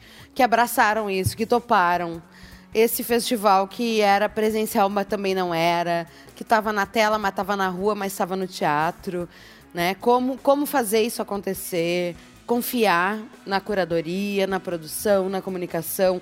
Não é só simplesmente assinar um cheque. Não é isso. É muito mais do que isso. É estar é abraçar a história toda. E confiança. Confiança. Porque confiança. isso envolve prestação de contas, envolve o nome das empresas nos eventos e com a prestação de contas. Então envolve muita confiança e muita cuca no lance, que é muita o que as meninas fazem lance. maravilhosamente bem. Isso é outra coisa de segurança, assim, tipo, não, gente, relaxem. A Dani e a Laura vai dar certo. Não, a, a Dani e a Laura, ainda bem que elas existem. Sim. Vamos fazer nosso brinde a Dionísio? Ai, por favor, mas não seja por isso. Brindamos. Porque agora, Brindemos. agora eu estou honrando a trajetória de Hebe Camargo, porque eu estou bebendo em cena. Ai, por favor. Com canudo de papel. Com canudo de papel, porque eu sou ecológica. Tintim. Merda. Viva, merda. merda. Evoé, vida longa, o Porto Alegre em cena. A essas pessoas. Olha a Kátia maravilhosa chegando correndo. Maravilhoso. Gente, nós vamos virar o quadro aqui. Eu primeiro vou pedir um caos de cada um, porque é óbvio que eu não vou deixar esses dois irem embora se eles contarem caos. Porque o que mais tem nessa vida, pode até contar de novo o caos da camisa, se tu não lembrar de outra. A Laura vai se preparando tu, e, e, tu, e tu conta o caos da camisa. Assim, ó, um caos de cada um, e aí a gente vai partir para os departamentos. Porque assim, nossa eu... equipe maravilhosa aos pouquinhos está chegando, claro, porque a galera estava trabalhando, né, gente? Vocês esquecem, mas tinha um festival acontecendo por acaso aqui em Porto Alegre. Então, assim, eu vou pedir um caos para cada um. Bom, ruim, alegre, feliz, estressante, etc. Cada um vai trazer o seu repertório. E depois a gente vai começar a chamar a turma para contar. aqui um pouquinho para vocês, porque afinal de tudo, esse festival só existe porque tem uma galera imensa que vocês nem enxergam trabalhando. Vocês enxergam as blusinhas azul? É a blusinha azul que está fazendo o festival acontecer. Vamos lá. Ah, quem vai começar? O causo. Começa tudo, daqui tu já tem o causo pronto da camisa. Você tem vários. Reis Não, dos esse já tá- esse eu já conta contei, esse. esse eu já contei. no que nosso podcast, as por trás da é, por trás cena. da cena maravilhoso, que é, Que é um, um podcast, videocast, então. videocast onde a gente trouxe eu ver. muitos Ah, causos, mas tem? o Duda contou. o- sim, óbvio, ainda bem. O Duda contou essa história, que eu, eu quis te ajudar, amor. Sim, sim. O Duda contou um caos. Se você ficou curioso, depois corre lá. Ou pra Cubo Play, nossa parceira maravilhosa, ou para nossas plataformas de, de áudio, que você vai ouvir ah, essa história que o Duda conta maravilhosamente bem, de um sufoco, de um perrengue com um figurino que não ficava pronto nunca. Mas enfim, causos. Causos. Quero É, causos. Eu, eu vou contar um pouco melhor, que eu contei rapidamente, o caos das granadas, que acho que também é muito bom. O caos das granadas, Porque óbvio. a gente fez um espetáculo, eu não me lembro, assim, eu conto os causos, mas não me lembro os anos né, do que aconteceu, porque, Você né? se É o virem. 20. É, É, o que procurem. tem a É o capa, 20. que tem o, o homem com a tinha Isso. boca. e tem 20, tem então nós somos dos 21. totens nossos. É, da 13, 2013, 2014. É, pode ser. E era o espetáculo da, da Companhia Societar Rafaelo Sanzio. Que tinha vindo em 2006, num, no primeiro, Isso, primeiro com- Porto Alegre em cena, que eles contavam a história do pequeno polegar. A gente deitava na Isso, caminha Isso, exatamente, o Boquetino. do Boquetino. E aí, eles vieram com esse espetáculo que era a face... Da face a do face- filho, a da face do filho de Deus, Cristo. de filho de Deus. Olha, a Laura fa- sabe, para, fala. A, fa a face da. É, é, repetir. Não é a face da face, eu acho. Face. É a, a não sei o que da Alguém face lembra, do Cristo Yara? de Deus. A Yara saber nós. Yara. O nome da face, não é o- Em nome, não, o nome da face do Cristo. Daqui a pouco vem. Daqui a Alguém pouco alguém me manda um WhatsApp aí, me. O Léo conta. Maciel, So- Léo a Maciel. face- Léo Maciel, a Léo Maciel tá no, no, no- em cena, ele não pode... É. Já acabou, Já Grato? acabou. Ai, ele já tá logado tá no, YouTube, ele já Braga. tá, no, tá comendo. Ah, mas no Instagram ele deve estar. Ele tá no bar do Beto já. Ah, então a gente tinha esse espetáculo. Ah, eu tenho o outro também, muito bom. Vem. mas vou Conta. contar Vem com tudo, vem com tudo. É, e, e esse espetáculo vinha. Tinham coisas muito. Peculiares, específicas. E era uma época assim: a gente eh, tinha que fazer 300 granadas de hum, alumínio. E era Pra uma quê, coisa assim, gente? numa época em que eles tinham que mandar o protótipo da Só granada. um pouquinho que o Guilherme da- vai ler o nome do espetáculo. Vai, Guilherme. Sobre o conceito da face do Filho de Deus. Obrigada. Sobre o conceito da face do Judas. Um dos Obrigado. melhores espetáculos que eu já assisti no Porto É. Alegre em cena. Eu amo também. E a gente, tinha que, a gente tinha que produzir 300 granadas de chumbo. Por sessão. Que tinha um peso específico. Ah, não, tá. pra- 300 todas pra essas- toda a temporada. Que tinha um, um peso Elas não específico. explodiam. Elas não Obrigada. Não, não explodiam. Tinha um peso específico, elas eram assim. E a gente, né, era uma, atrás de uma fundição, achei a fundição e tal. E era assim, o cara ah, precisa fazer 300 granadas, o cara tá, claro, pra tal dia, tal dia. Aí chegou num dia antes, foi só confirmar, tá, tá tudo certo. Ele, é, então, eu não vou conseguir entregar. Eu disse, não, não existe, não vou conseguir entregar. Não tem, não vou conseguir entregar.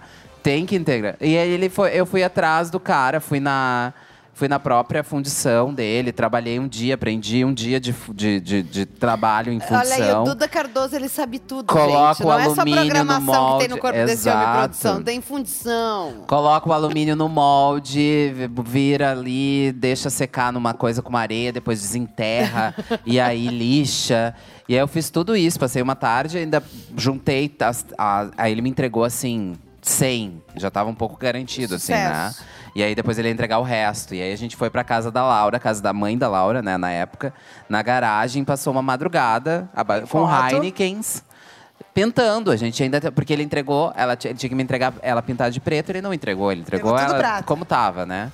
E a gente teve que pintar. E esse espetáculo era maravilhoso, porque tinham também um outro trabalho dentro dele que era produzir crianças. E aí era assim: a gente Que jogavam as granadas. que jogavam as granadas na face de Cristo. Na face de Cristo. Na gra- dispostas. Então tu pe- pensa. Crianças jogando granadas na face de E Cristo. pensa em explicar isso pras Do Filho mães. de Deus. Explicar pros pais E assim. depois a- eles querem patrocínio. Pensa que a gente tinha que explicar pros pais: olha, a gente queria chamar o teu filho pra fazer uma cena no Teatro São Pedro, vai ser linda. Vai ele ser vai linda, ele vai Imagina jogar... teu filho no São Pedro. Imagina teu filho no palco do Teatro São Pedro. Ele vai. O, que, que ele, o que, que ele tem que fazer? Ah, ele tem que jogar granadas na cara de Cristo. Vou jogar umas granadas. Ai, gente, joga uma Barbie, joga um carrinho Hot Wheels, joga uma granada. Exatamente. Foi lindo. As crianças eram maravilhosas. Maravilhosas. As crianças E os maravilhosas. pais também maravilhosos, né? Sim. Por cabeça favor.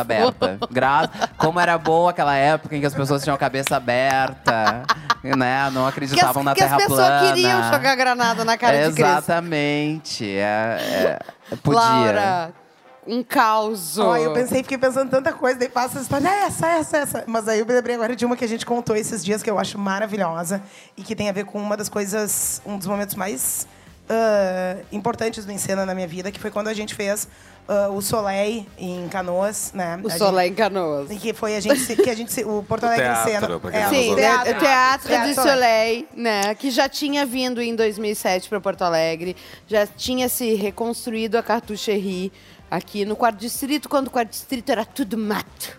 Não tinha nem fábrica do futuro ainda. Mas o, a Cartucherie foi para Canoas também, Em 2011. em 2011. 2011, final do ano de 2011, era, foi uma loucura, assim, aconteceram coisas inacreditáveis, tipo, ah, mas aí tem que tirar aquele poste. Ah, tá, a gente tira o poste. Ah, mas sabe o que, que seria bom? Seria bom fechar o espaço aéreo. Ah, Vamos fecha- fechar. Alô? Fechamos durante Alô? a peça, fechamos o espaço. Foi coisas desse tamanho que a gente fez. E foi a primeira vez que eu e Duda fomos uma dupla, né? A gente... Ela era prefeita, eu era o vice-prefeito. E Da foi a-. Foi aí que nasceu o apelido Dr. Maurício Moura, né? Também foi nesse ano, enfim. Esse é um cena muito inesquecível pra mim.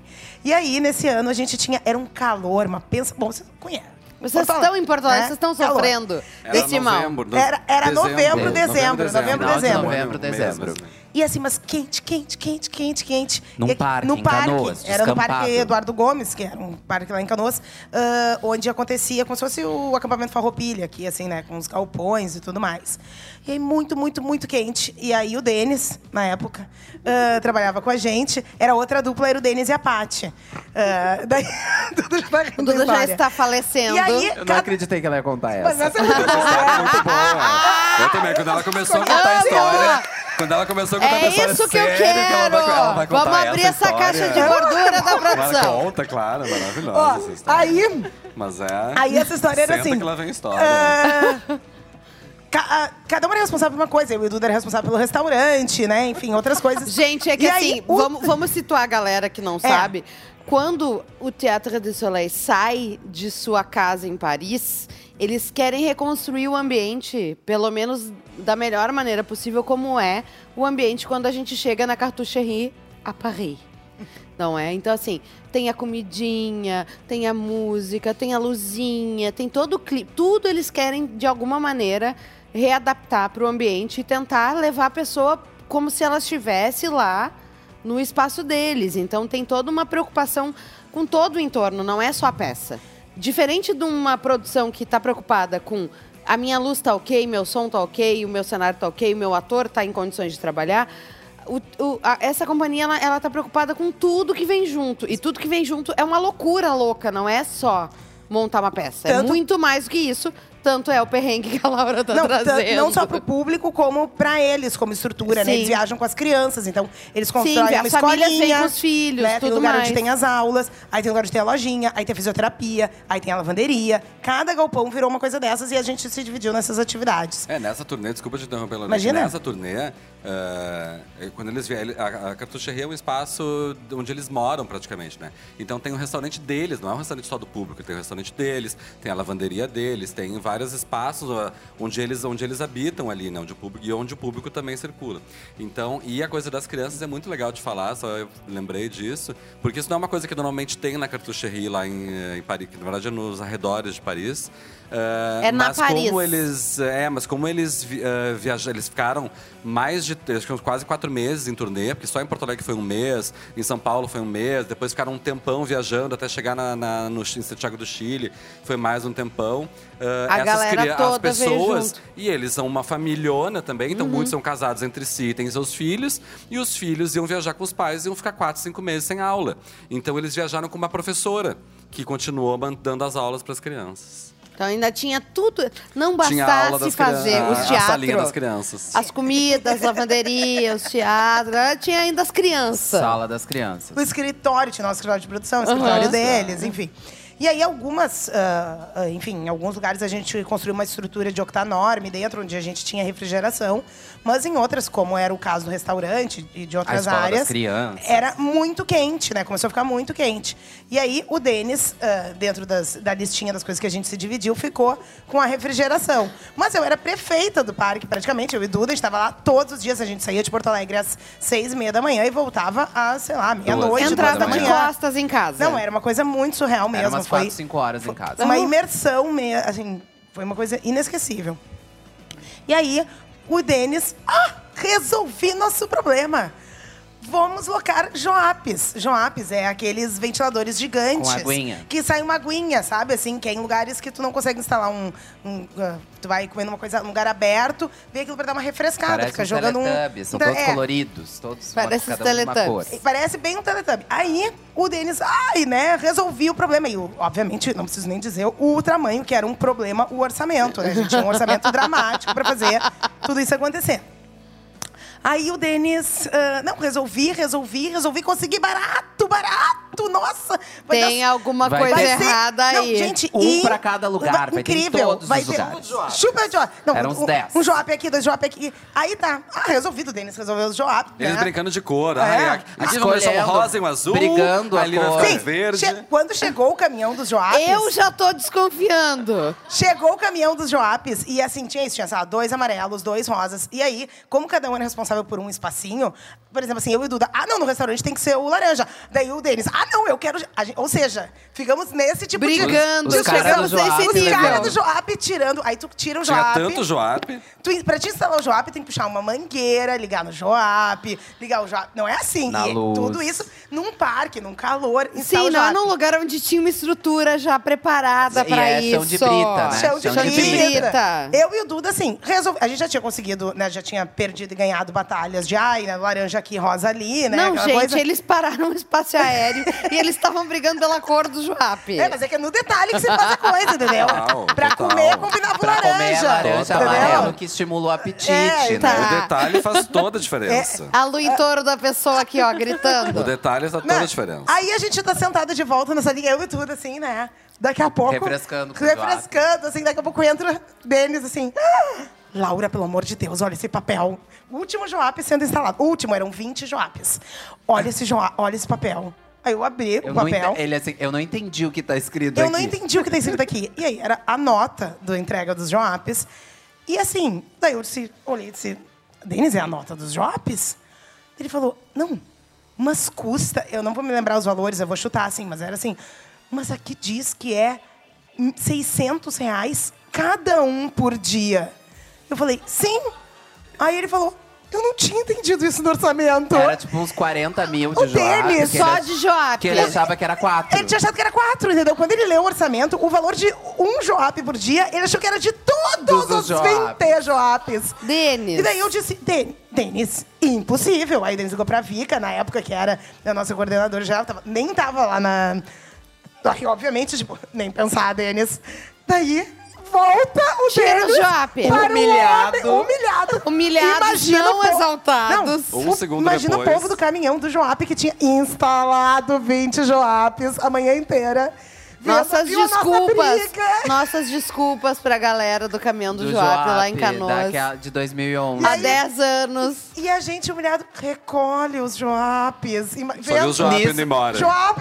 E subindo nisso, e nisso os franceses passando de um lado pro outro, não entendendo nada. Que tava... Tá, mas peraí, refrigeração, As cadê? pessoas, do, as pessoas que habitavam, tipo, o restaurante, a gente já tinha feito uma coisa assim, é, tipo, Vai Tieta, chegar! trazendo Tieta a do luz pro Joab. sertão, sabe?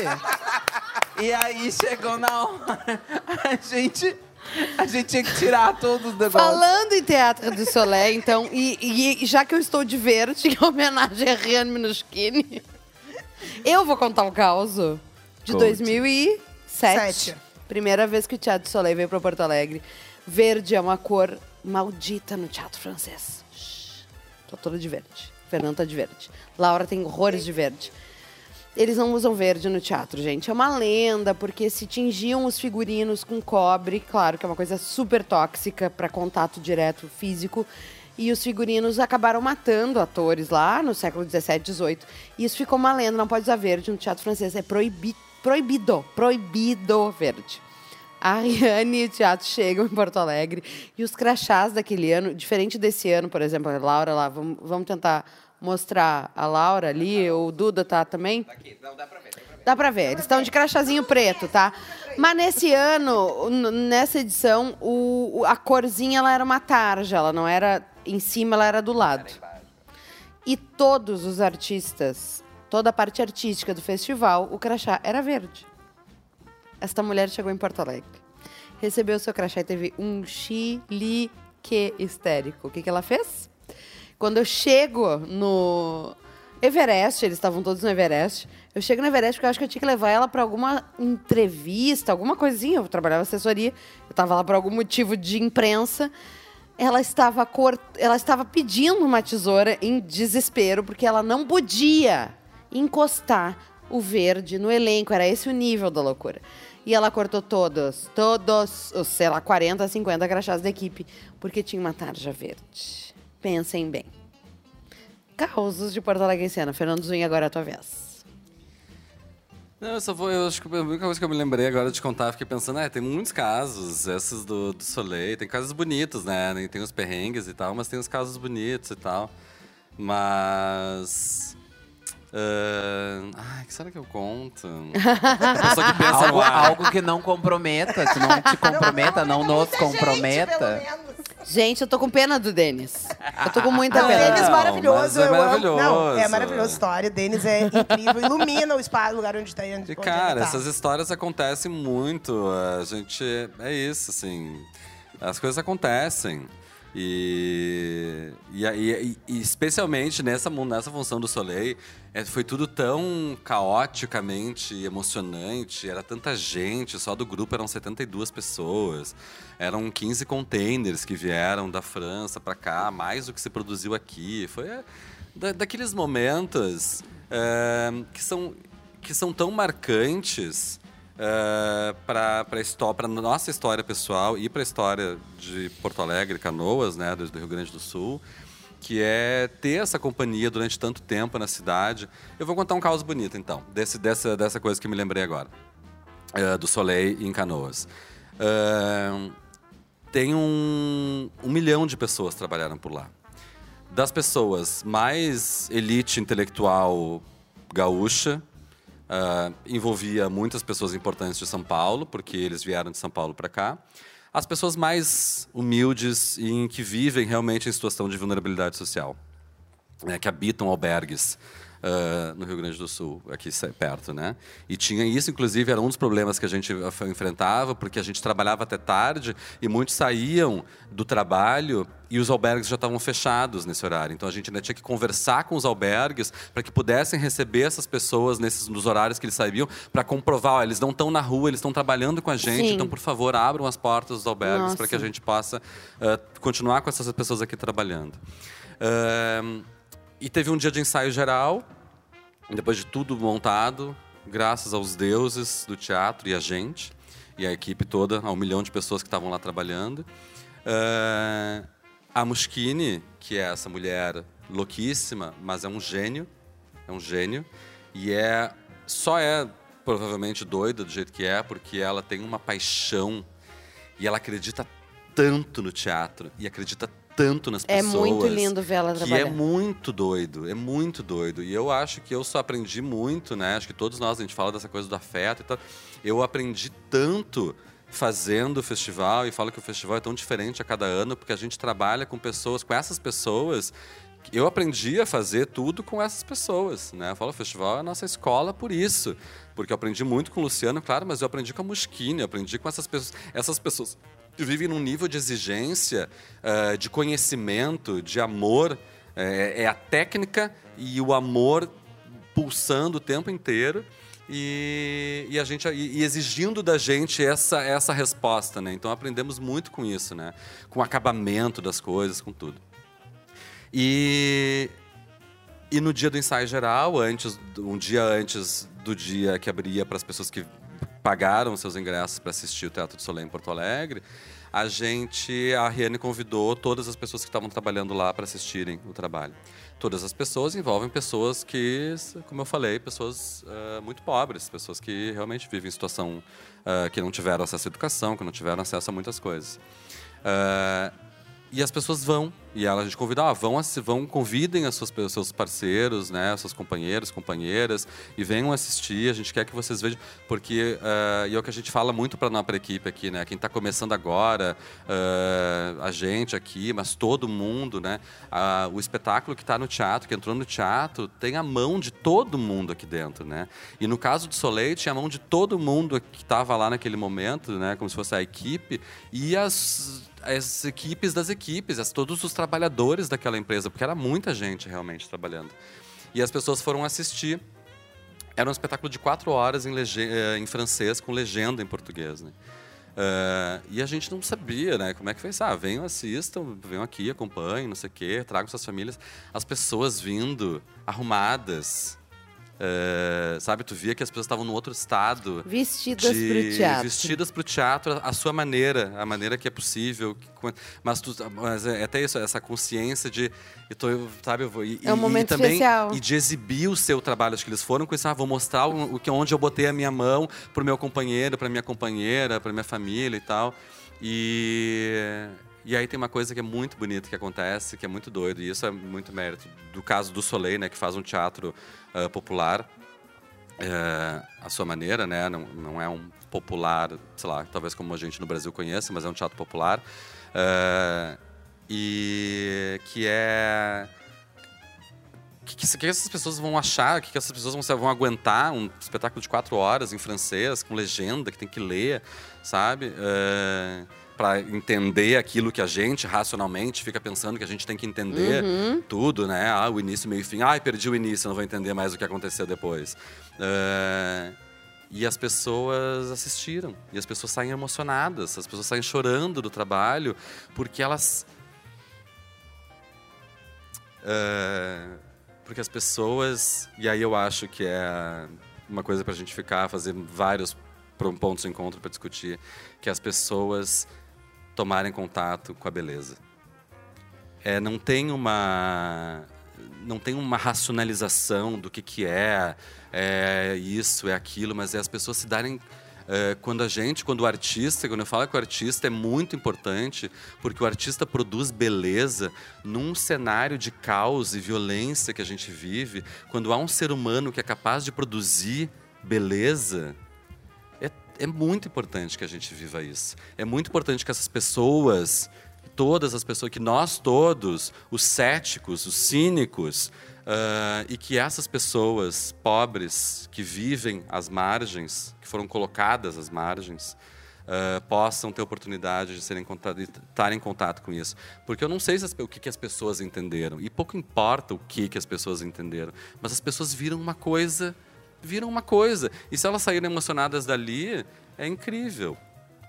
É incrível, é transformador. E é transformador para a gente, porque é isso, esse idealismo que faz com que a gente faça o festival do jeito que a gente faz, com amor, com paixão, enfrentando tudo, todos, o inferno que é, cada mudança de governo, cada mudança de, de enfim, essas zoeiras todas que a gente falava antes, assim, é, é nesse momento que a gente pensa, tá, Vamos fazer mais um ano. A beleza salvará o mundo. É a única coisa que pode salvar o mundo. Ai, que lindo isso. É, mas é. É a beleza. Que bom, né? É. Que bom que a gente espalha isso. Vamos chamar mais gente pra estar pra, tá aqui com a gente? Pra dar um refresh. Pra dar um refresh. pra dar um né? refresh. Eu acho que assim, enquanto a gente reorganiza então o nosso espaço, eu queria eu tinha, eu tinha convocado o Comitê Covid, né? Porque eu acho que o Comitê Covid, nesse momento, é importantíssimo para estar tá aqui com a gente. Também tinha convocado Iara para trazer uns, uns perrengues da, da cenotécnica para compartilhar com a gente. Então, assim, vamos rodar de novo nossas, nossos vídeos, nossas vinhetas, que a gente se reorganiza aqui para voltar bem tranquilos tecnicamente, para não dar perrengue para nossa turma maravilhosa que está trabalhando aqui com a gente. Então, vamos rodar VTE. E a gente volta com um elenco novo do ponto de encontro. Nossa, assim, muito, na verdade, muito emocionada, assim, muito feliz de poder estar tá voltando para dentro do teatro, porque essa foi a grande diferença.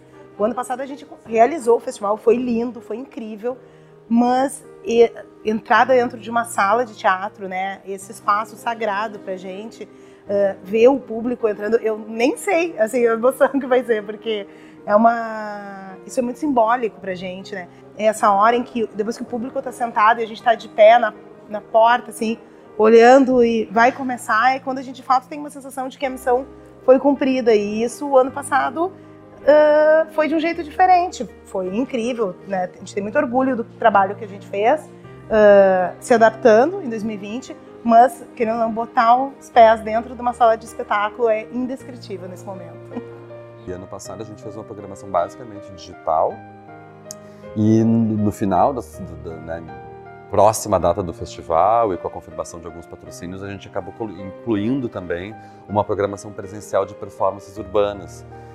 Então, a partir desse sucesso, desse, desse formato da programação do ano passado, a gente resolveu pensar toda a programação do festival a partir disso. Acaba tendo, vai acabar tendo espetáculos de sala também, mas muitas coisas da, em cima dessas performances urbanas. Eu tô super empolgado porque pra gente era uma, uma vontade muito grande de estar tá de novo é, fazendo esse festival de uma forma, de alguma forma presencial, né? Uh, ainda que híbrido, ainda que a gente continue tendo a programação online, a gente queria muito retomar esse contato com o público, né? E poder, é, com todas essas, essas, medidas de segurança, ainda assim estar é, nas salas de teatro, que é assim o que nos motiva, né? estar tá no teatro e poder levar pessoas para assistirem a, as obras que a gente costuma trazer durante todos esses anos, né? Esses 28 anos de festival. Eu acho que o festival está levando muito a sério a questão da, da, dos protocolos sanitários, né? Mais do que, inclusive, algumas situações permitem. Então, acho que isso é uma maneira da gente conseguir trabalhar de maneira totalmente plena, de não estar tá preocupado se a gente está correndo algum tipo de risco, de se expor, de estar com pessoas que a gente não sabe se estão se cuidando como a gente está, né? Assim, não só no dia a dia do nosso trabalho na equipe, mas durante todo o evento, né? Ah, eu tô super feliz, primeiro, de retomar, encontrar as pessoas, os colegas, poder ter esse contato, né? Tanto com a equipe quanto com o público, artistas. E essas medidas que a gente está tomando de fazer, fazer o teste em todo mundo, de exigir a carteirinha de vacinação do público, das medidas de distanciamento dentro dos teatros, tudo isso que a gente está fazendo nos deixa muito mais seguros para fazer essa retomada de forma muito mais tranquila. É, a, é, o, é o que move a gente, né? É muito legal a gente fazer, conseguir fazer as coisas de maneira diferente, à distância, enfim. Mas essa troca e essa energia da presença física, ela é muito especial. E a gente talvez só se dê conta disso de verdade, o como ela está nos fazendo falta quando a gente tiver de volta mesmo, né? A convivência com os colegas já é assim, um respiro de saúde mental pra gente, né? Poder sair de casa e trabalhar com as pessoas que a gente gosta, fazendo as coisas que a gente gosta. Tá de volta no lugar que a gente ama e que faz a gente fazer tudo isso, nossa, vai ser muito, muito, muito emocionante. Ver a vontade das pessoas de voltar assim, e a alegria das pessoas de estar se encontrando de novo, né? Então, todo mundo de máscara, todo mundo testado, todo mundo uh, com carteirinha de vacinação. Quer dizer, a gente está realmente fazendo um esforço enorme para que tudo fique dentro dos conformes e a gente poder garantir o máximo de segurança do público, mas fincar a pé da importância da gente manter esses projetos culturais em Porto Alegre.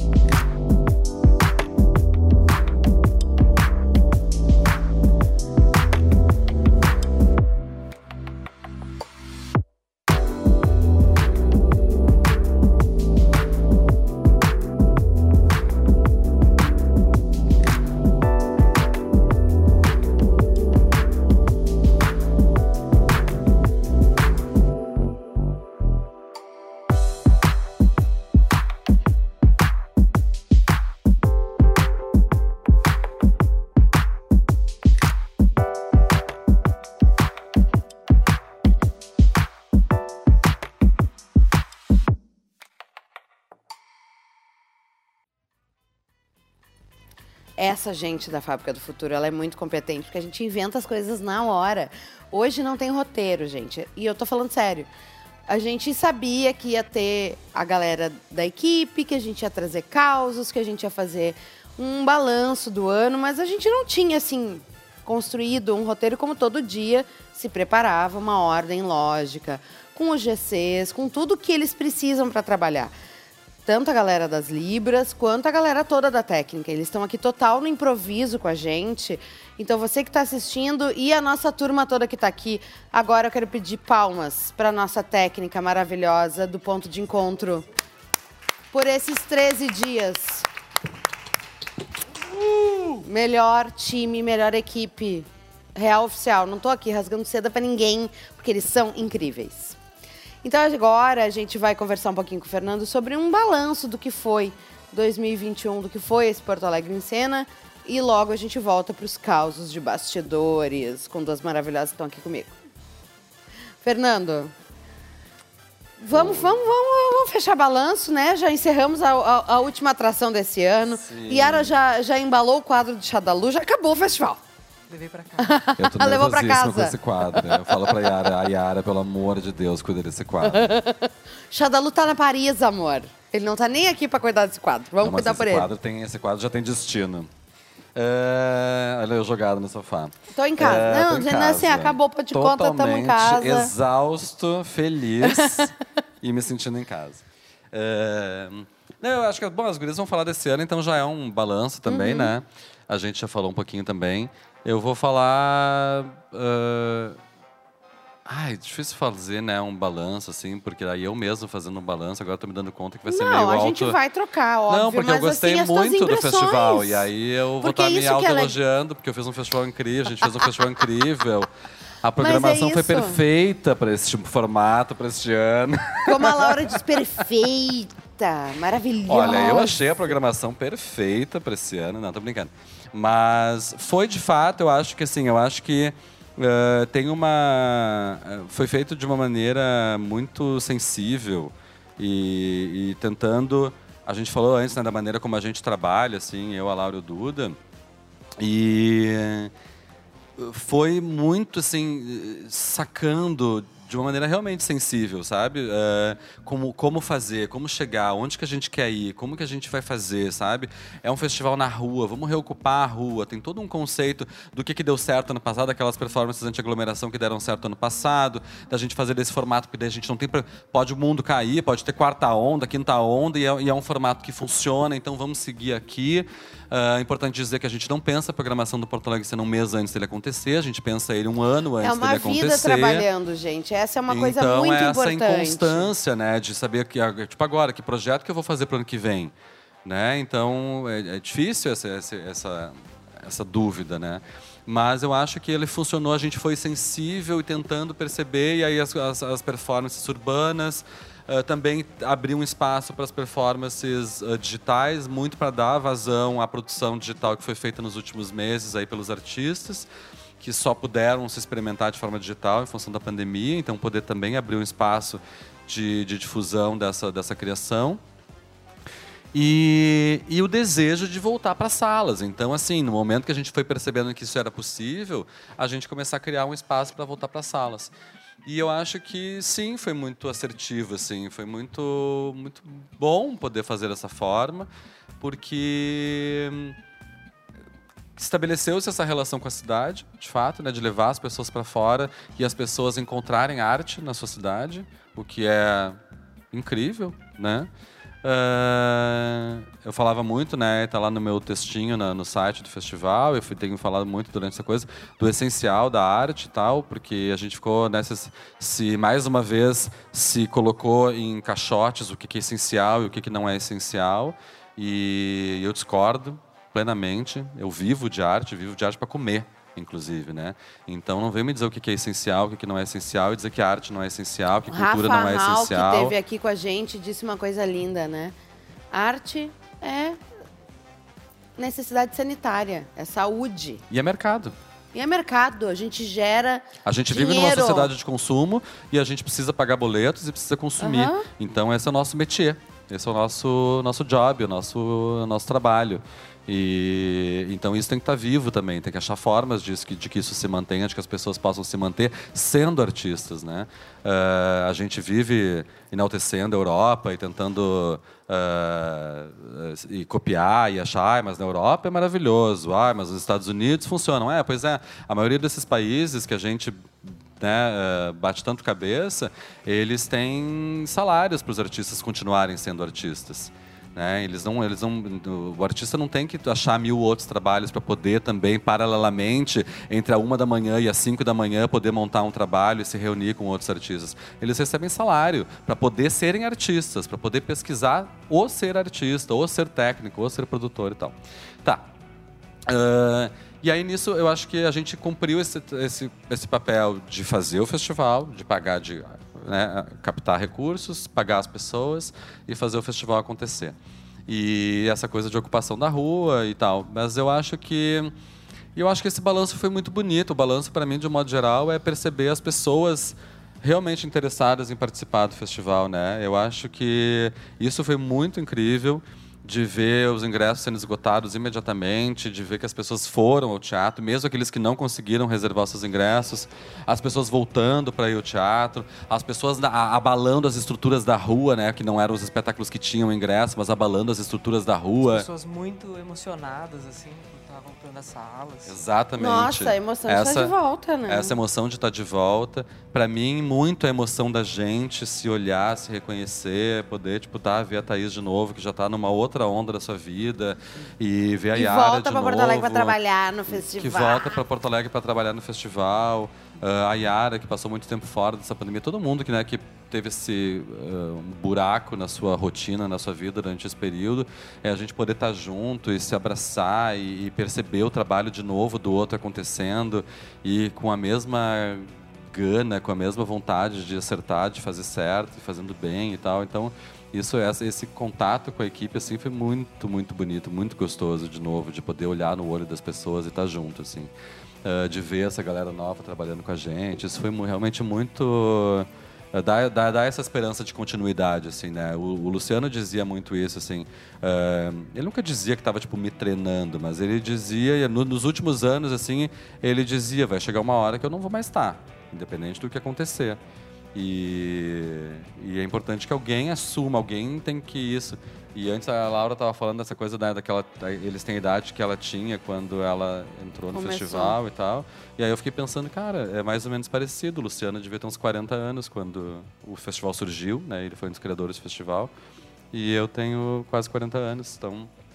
É muito doido de pensar. É, mas né, estamos desde 2006 é, envolvidos é, nessa que, movida louca. Mas, é, mas eu acho que eu só também consigo entender a importância do festival e pegar o festival da onde ele está porque eu tive esse tempo todo de aprendizado e conhecimento e tal. E, e eu acho que foram espetáculos muito bonitos, assim, que foram.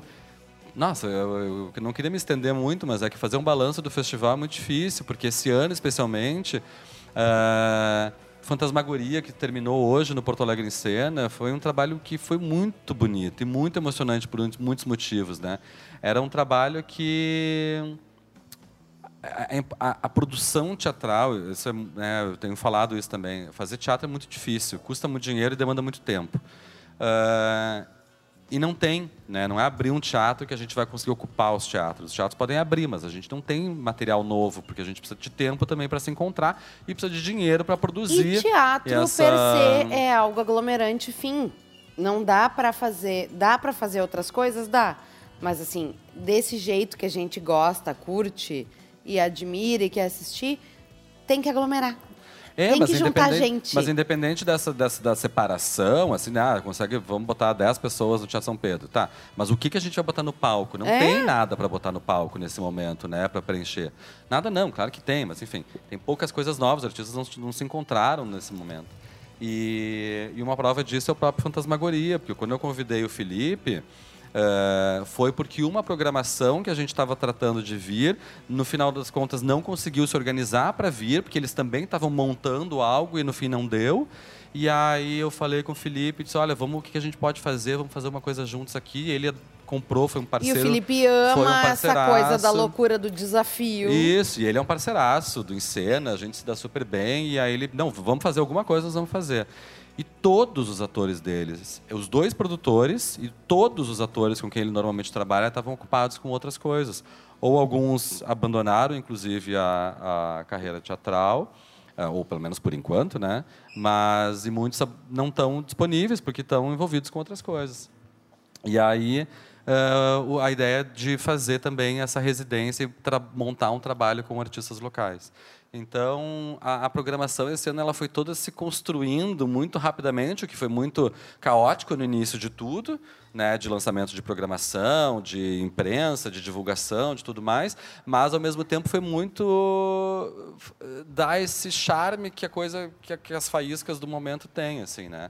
Ah, Altamira também. Altamira a gente teve muita dificuldade de lidar com, a- com o setor Covid e as exigências do espetáculo, né? O E é espetáculo uma, tem um exigências. espetáculo que estava para vir já faz dois, Dois anos, exatamente. Tem todo esse desejo de chegar e não acontecer. E quase não veio, É. porque tinha muita. Eles têm exigências artísticas que eu respeito 100%, mas ao mesmo tempo existem exigências sanitárias de decretos, que não foi a gente que inventou, né? Que estão aí, que a gente tem que respeitar, porque são leis e decretos e tal.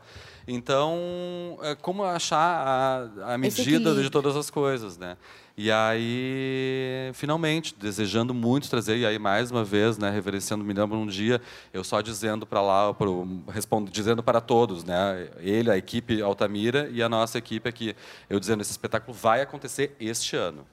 Era a única coisa que eu disse. E aí a Laura me disse, numa conversa com a outra produtora, dizendo o seguinte, qualquer dúvida, qualquer problema que tu me trouxer, eu vou resolver. Então, vamos agora falar de todas, as, botar todas as questões na mesa, vamos resolver agora. Porque assim, se tu me vier com um problema agora, eu vou resolver. Se tu me vier com outro amanhã, eu vou resolver. É, então, assim, o espetáculo vai acontecer esse ano. E aí ele aconteceu. E aconteceu E lindamente. aconteceu lindamente. E foi maravilhoso. Então, também essas tensões eh, que ninguém fica sabendo, e não tem que ficar sabendo, o público não tem que ficar sabendo dessas coisas, são, são coisas que eles chegaram aqui felicíssimos, encantados. E aí isso também dá uma pulsão legal, assim, para a coisa toda, sabe? É aquele invisível que que está ali, que ninguém enxerga, mas está ali. Então, como no próprio Altamira, né, a Raimunda, que é essa ribeirinha lá do Xingu, fala que os espíritos ali da natureza são como o vento, né? A gente não vê, mas, a gente, sente. sente. E, e os espíritos do teatro também. Então, eles estão, Com essas certeza. pulsações, essas coisas estão ali. Então, acho que foi um festival, eu estou muito feliz assim, de estar de novo com essa equipe, que é incrível, com essa nova equipe que se forma, com o público de novo no teatro, com ver o interesse das pessoas entrarem no teatro e os artistas felizes. Quando eu estava, teve um almoço que eu estava almoçando com a Luciana Lara, que é da, de Brasília, e aí nisso já chega o Felipe, que é que é de São Paulo, montando com ah, o Arthur e a Áurea, que são daqui, e eu estava recém, e aí, em seguida a gente ia fazer teste de, pro Covid com a equipe. loca- Aí naquele momento eu estava ali no Teatro São Pedro e pensando, nossa, isso é o festival, sabe? Eu estou com uma artista de um lugar, já está chegando outro artista, com uma galera, uns artistas daqui, com a equipe ali. Isso, ah, que delícia! O ponto de encontro de poder dizer para as pessoas, vai ver tal coisa, mesmo que tu não tenha ingresso. Exato. Essa delícia de poder indicar uma experiência para alguém. É, eu não tenho nada. Claro que detalhes, ajustes sempre vão ter e, eu- e o formato ano que vem vai ser outro. E eu não sei ainda qual vai ser. Então. Eu não, sei tem qual vai ser, mas esse como- sofá é meu, querido. Então eu não sei como é que vai ser o formato do festival ano que vem, como é que ele vai ser, quais vão ser os novos desafios. Todo ano a gente se reúne e, e anota ah, ajustes. E porque ano que vem vai ser outro festival e vão ter novos ajustes para serem feitos. Mas fato é que ele ocorreu lindamente e, e é isso. Estou muito feliz. Obrigada. Obrigado eu por todos vocês, Bruna, Clara, pelo ponto de encontro, pessoal da fábrica e essas duas aqui maravilhosas, junto com essa outra galera que não fala tanto, que fica lá. Eles ficam envergonhadinhos. Os Maurício Moura da vida, que não Deus o livre falar. Não, e some. Um caixa cênica, que a gente queria que fosse também da técnica. Aham. Maurício, dá uma, um cursinho, Fraga. Não, Não. Deus o livre. Não, nem, nem pro grupo Reunidos. Pelo amor de Deus, conta como é que tá sendo. Não! A gente tem esse desafio, mas é um desafio que a gente aceita, porque eles estão lá trabalhando, fazendo tudo lindo, maravilhoso, mas que a gente gostaria de colocá-los à luz também, né? Ah, só para terminar, a Áurea Batista, que fez assistência de direção para o Felipe. A Áurea Batista é uma artista da cidade de Porto Alegre, maravilhosa, atriz, que tem feito algumas direções, direções, assistências de direção. Eh, convidei para trabalhar com o Felipe, porque eles já se conheciam, né? então já tinha uma afinidade ali. E ela me disse em algum momento, ai, eu só. eu- agora, né? eu só- eu- eu- no início de tudo, assim, eu só queria te pedir uma coisa. Vem o Beto Bruel, que é um dos maiores iluminadores do Brasil. Gente, é junto 50 anos de com- teatro, é, e, né? e é um gênio, realmente, um cara que tem um olhar incrível, uma técnica incrível e tal. E aí vem o Beto Bruel, ah, e eu queria uma pessoa para estar junto comigo e com a Luz no, nesse trabalho. É o João Fraga. Tu acha que é possível? Eu falei, meu anjo. Se o João Fraga não estiver no Porto Alegre Quem Cena, eu não estarei. Então, essas coisas são muito bonitas. O Joãozinho, o Maurício Moura são Esses personagens essenciais. incríveis que a gente quer, que é por isso que a gente faz tudo isso, porque a gente quer contar para as pessoas essas gentes maravilhosas que estão com a gente aqui. Vamos então agora falar de uma coisa que é nova no festival, é o novo departamento. Fernando fugiu, tá? Pra vocês saberem, não temos mais diretor curador no festival, ele foi embora. Assim, estamos numa pandemia ainda, infelizmente. Então, nós tivemos esse ano um setor Covid, gente. E Thaís, maravilhosa, teve com a gente aqui, coordenando essa função toda que era organizar a vida logística, que não era uma logística de vai e vem de atores, de atrizes, de equipamentos, de cenários, mas era um vai e vem de testes. É, e na verdade, é, enfim, para quem não sabe, eu faço a logística de tudo isso Exatamente. que tu comentou, na verdade, né? E foi uma coisa que entrou nova e, na verdade, casou muito também com o que eu faço, porque tem a ver com as pessoas vão sair das suas cidades, pegar um avião, então pensar testa aqui, testa antes de sair, testa de novo quando chegar, né? Como como pensar nessas nessas questões assim. E foi uma coisa muito nova, bem desafiadora, foi aprendi muita coisa, foi muito legal. E acho que fez todo sentido de estar assim a ver com isso, né, com a coisa de, de receber as pessoas aqui, de ter protocolos e pensar, enfim.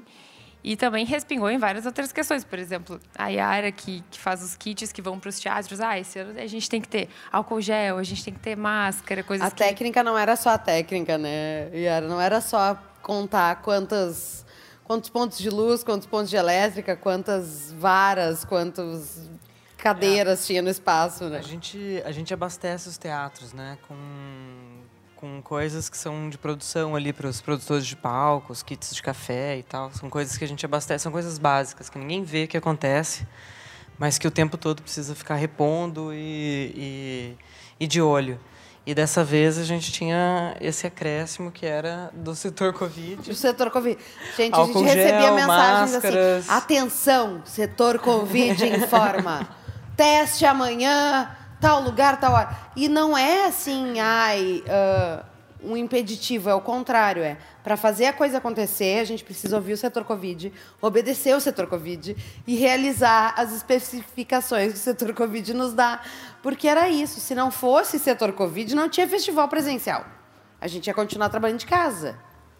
É, e como de fato estar, estar aqui agora, como você Aham. falou, reencontrar as pessoas, eu acho que isso foi. Parece que nos teletransportou assim do 2019 para 2021. Parece assim que o ano passado, obviamente, foi num outro formato, mas esse ano parece que voltou toda aquela coisa assim: nossa, estamos nos vendo. Assim, de fato, conseguir estar, se, se sentir seguro, poder estar aqui comemorando, tomando uma cervejinha, sabe? Isso faz com que o festival seja de novo essa sensação do tipo, ah, estamos aqui, estamos nos teatros. Bom, a coisa de ir para o teatro, enfim, né, foi completamente emocionante, assim. E da gente estar, de fato, se sentindo seguro e todo mundo muito. Acho que a gente teve quase nenhum caso, assim, todo mundo, não, vamos testar, quero testar quando é o teste, quando é o próximo, tipo, quero testar mesmo. Cada cotonete era um flash, Brasil. E eu não tô brincando, porque esse era um pedido nosso da comunicação, é, gente, quer postar, quer tirar foto, tira, posta, marca o Grupo Reunidos. Nosso parceiro maravilhoso que teve com a gente do início ao fim aqui. E é real oficial, dá uma trabalheira louca, gera um, um, né, uma questão uh, financeira. Tudo isso faz parte do festival, não é só simplesmente abrir a porta do teatro e sair fazendo, né? Então, isso, sem isso não tinha estar na, na Bruno Kiefer, estar na Carlos Carvalho, estar no Teatro São Pedro. Voltar para o Teatro São Pedro, gente. Prim, minha, minha primeira vez no Teatro São Pedro, não lembro o dia, Tô perdida nas datas já, Laura Leão. Mas eu, eu, brinco com a, eu brinco com a Clara que foi assim. Paramos de carro na frente do teatro. A gente nem tinha que entrar pela porta da frente. A porta da frente estava chaveada, inclusive. Mas eu parei ele na frente, eu segurei o trinco. Eu disse, amiga, a gente está de volta. Em casa. Estamos em casa. E não é brinquedo, e não é, ai, vou chorar aqui, me emocionar. Não, é verdade. É estar de volta a vida, que é o que nos move, que é o que nos leva para frente, que é o que a gente faz todo ano, né? O festival é um momento lindo que vocês todos enxergam, mas é um ano inteiro de trabalho. E é um ano inteiro de trabalho com essas pessoas que fazem isso acontecer. Sem a Thaís coordenando e dizendo, me manda o resultado do teste, ou Ai, que horas tu vai fazer mesmo. teu teste, ou a Yara cuidando que a galera recebeu todo o material e que pode, né, montar o que precisa ser montado, não tem. O cubo que está aqui do ladinho ali, que agora não está de, de mesinha, mas que já foi mesinha, o nosso totem lindo, tudo isso tem gente trabalhando por trás. As coisas não brotam do dia para a noite. E isso é muito importante quem está assistindo entender que esse festival é feito por muita gente e gente que ama esse festival, que se dedica, que se debruça, que abre mão de um monte de coisas para estar aqui fazendo acontecer, para a gente chegar no teatro bem linda, bem cheirosa, bem vestida de teatro e assistir uma peça. Né? Eu acho que isso é muito importante. Então, gurias, vamos voltar para o nosso papo aqui. Para mim, eu acho que o momento mais emocionante foi um, um dia que a gente né, combinou então com o grupo reunidos que a gente ia fazer o teste no, no Teatro São Pedro, que é um lugar que todo mundo conhece. E eu não pisava no São Pedro em dois anos, Aham. eu acho, né? Enfim, todo mundo. E aí nem cheguei a ir no, no- na plateia, enfim, né? A gente foi numa Sim. outra sala, eu entrei e fiquei assim, meu Deus, tipo, a gente tá no teatro, como assim, sabe? Foi muito incrível, assim, não tenho nem palavras, foi muito emocionante. E, eu, bom, é, a gente falava muito, eu e a Laura, assim, "Ai, como que a gente vai fazer, né? Qual, enfim, é, farmácia, laboratório, como é que a gente vai escolher alguém para nos ajudar, para estar nisso e tal. O Grupo Reunidos foi incrível, assim, foi muito legal, porque eles têm essa coisa de ir até o lugar Onde que a gente está. E aí é isso, ai, marcar no Teatro São Pedro para todo mundo, eu acho que foi um dia marcante, Não, assim. e aí virou uma sem vergonhice, porque aí a Dani nos recebia lá na salinha, lá embaixo no memorial, e ela já estava assim, a dona da casa. Porque É ela verdade. mudou as cadeirinhas. Aí eu cheguei lá a última vez, ela assim, senta aqui na minha cadeirinha bonitinha. Por que tu tá de pé? Só tem uma cadeirinha bonitinha. A gente já tinha se adonado do espaço só por conta dos exames. É verdade. E foi um trabalho bastante intenso, acho que foi um trabalho super importante, assim, e acho que a coisa de ter feito com o Reunidos, que é um laboratório, laboratório mesmo, assim, a gente teve... Bom, a, a Clara super trabalhou comigo junto nisso, assim, a outra Clara, no caso, que esse ano a gente tem mais de uma Clara tem no oito festival. claras no festival, tá, gente? É um inferno. É, Pelo menos três. Três? Talvez daqui a pouco brote uma quarta, que eu não sei. A gente tinha uma série de dados para pedir para as pessoas para poder fazer o teste de Covid, porque isso tem que ser comunicado pelo Ministério da Saúde. Então não era assim, ai, vou chegar Vai lá e faz. Não, é assim, olha, eu preciso do teu nome, CPF, data de nascimento, nome da mãe. Ah, nome da mãe, nome da mãe. Nome da Precisava mãe. o nome da mãe. Então, assim, coletar esses dados de todas essas pessoas, organizar. Ai, não posso tal dia, tá? Então, então tu vai tal dia. Não, mas essa pessoa começa a trabalhar tal É dia. muito pior que coordenar a van, né, amiga? Ai, olha. Foi. Além de tudo, essas pessoas tinham que chegar nos lugares. Exatamente. Sim, fazer o maldito exame. Exatamente. E tinha muito isso também, assim, ah, a pessoa fazia o exame e tal, saía de lá uma senha, é, um login, uma senha Uhum. para acessar. 24 horas, assim, passava, na verdade, muito menos de 24 horas, assim, a gente já tava, ai, saiu, já tava todo mundo aqui na volta, ai, saiu, mandando, mandando. Aí daqui a pouco, no outro dia, passa a checklist. Quem não mandou ainda? X, X, X. Vamos lá. Manda Hoje, resultado, gente, manda agora há pouquinho ainda tava mandando exame pra Thaís. Tipo, amiga, o pessoal aqui da, da, da fábrica que fez que ainda não tinha mandado. Aí a gente era bem cri-cri mesmo. Olha, preciso, assim, ó, preciso botar lá na pastinha. Deus ele livre não ter na pastinha ter resultado. E, tipo, não vai dar.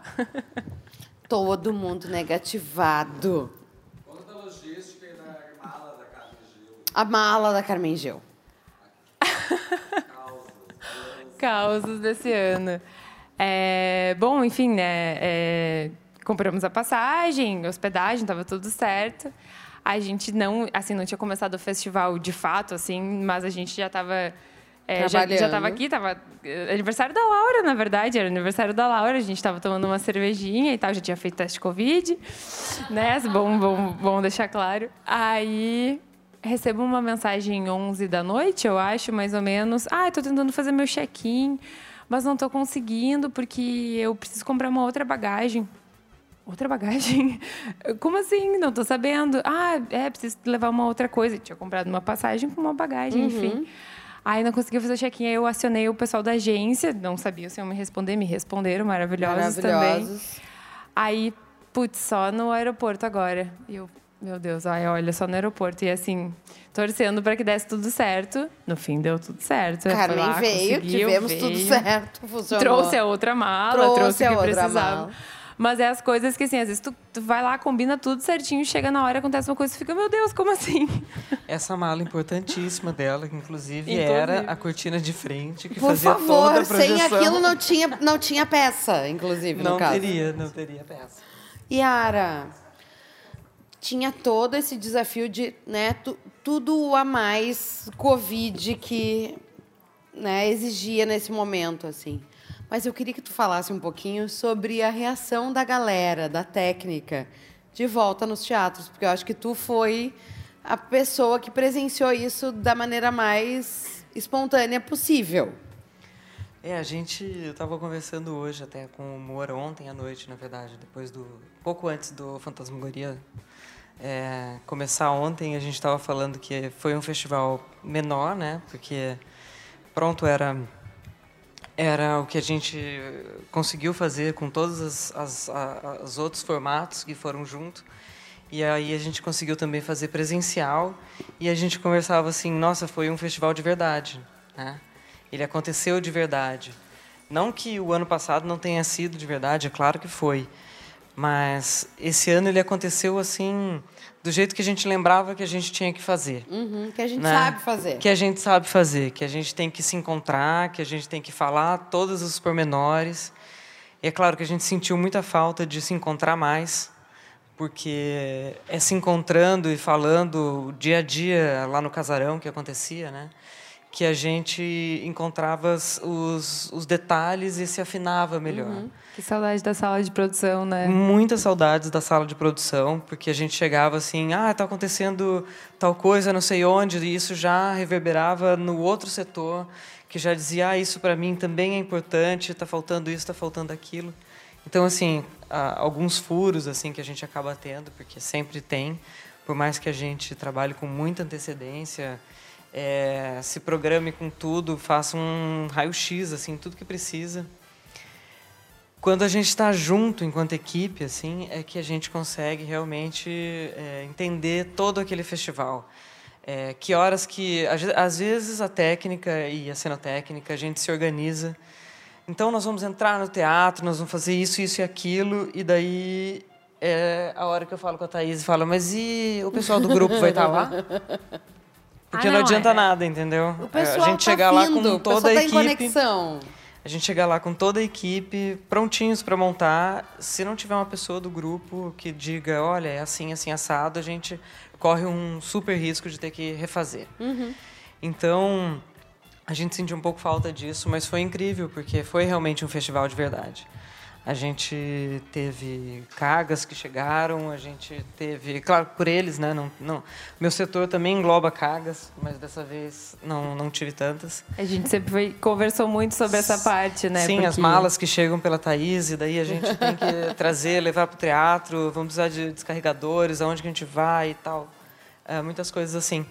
Mas é, de qualquer maneira, assim, aconteceu de verdade, né? Então a gente entrou no teatro com técnicos, com material, com produção.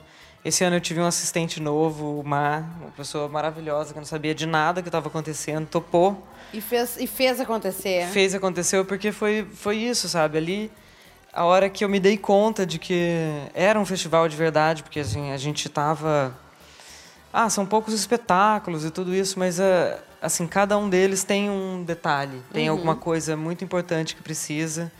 E além disso, uh, o meu setor ele, ele ocupa uh, todos os lugares, assim, todos os teatros com ah, os kits básicos dos teatros, tudo que os kits Covid que precisam entrar, as bombonas d'água, Mesmo a galera que tá lá na Redenção, as a garrafinhas tá passando d'água, lá para resolver. os No copos, quadro, coisas que não são teatro, É. né? Também tem. Todas as coisas, né?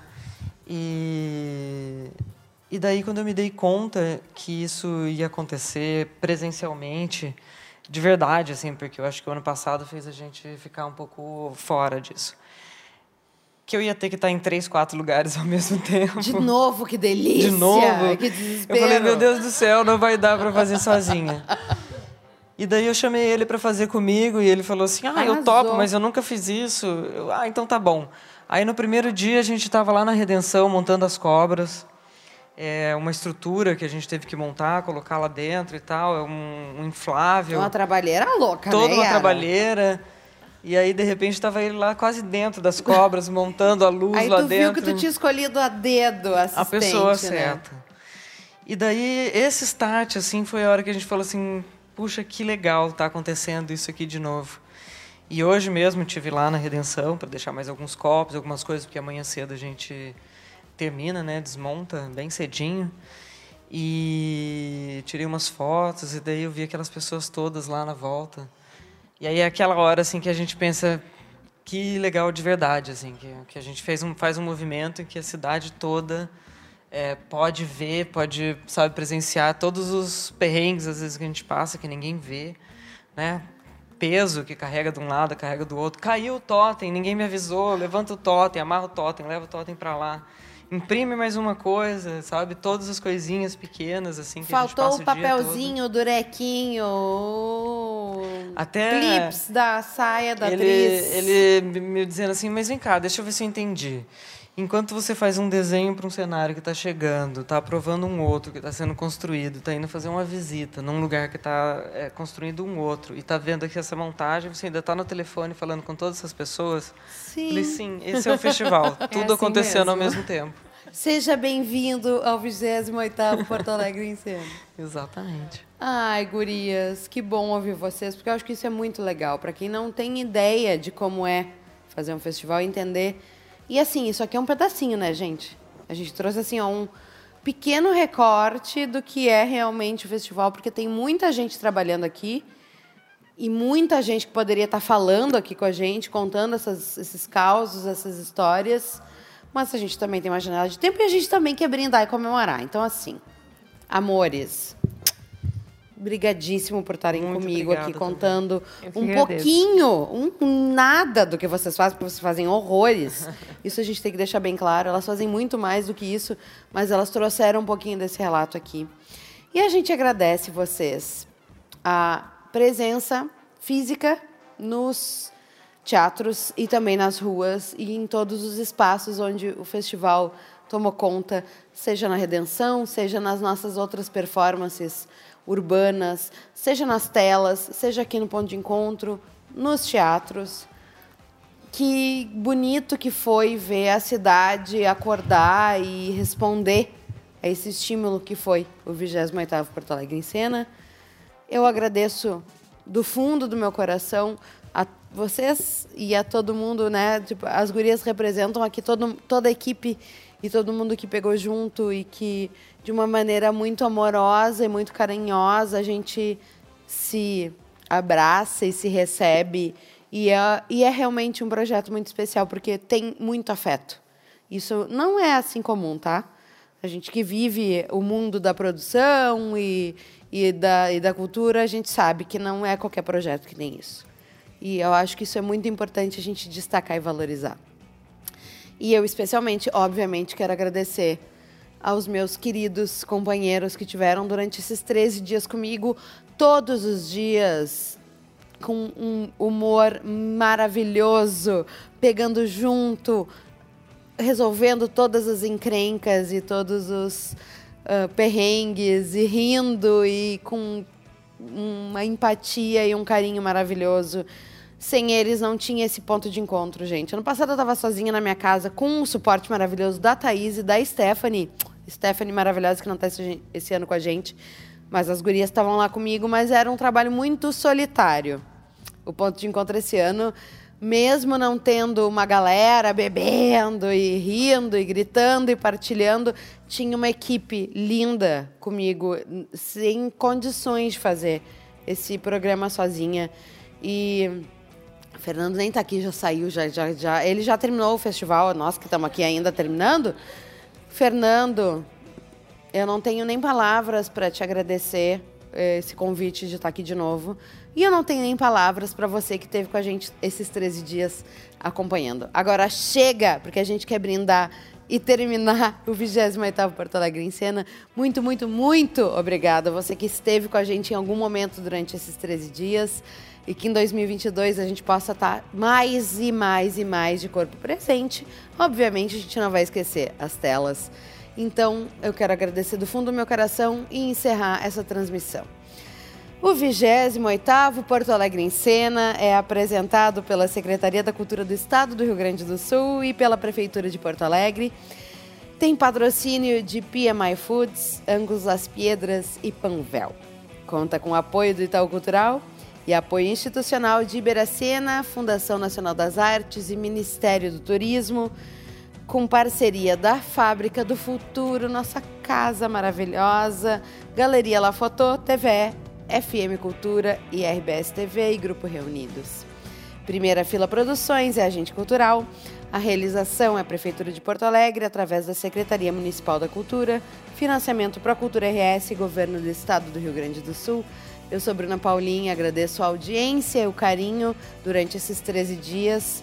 E esse projeto tem produção de Clara Corleone e Paula Troian, assistência de produção de Clara Estácio os intérpretes de Libras que estão aqui pagando um pecado, que sabe lá Deus por quê, porque eles encontraram a Bruna Paulin que não cala a boca e fala correndo, o, a Vanise Flores, o Vinícius Martins e o Gabriel Lemos, maravilhosos, que estiveram com a gente nesses dias, passando todos os perrengues que vocês puderem imaginar, incluindo Peninha no programa.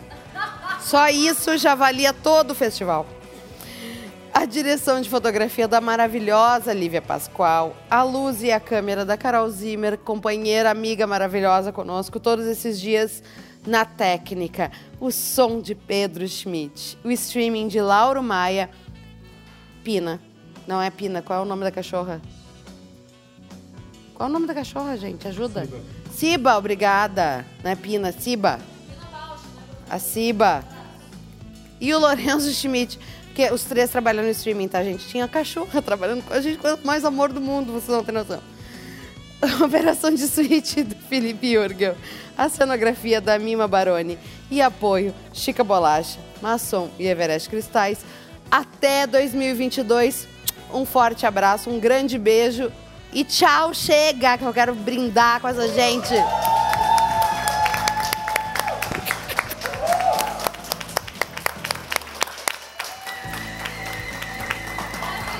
Arrasou!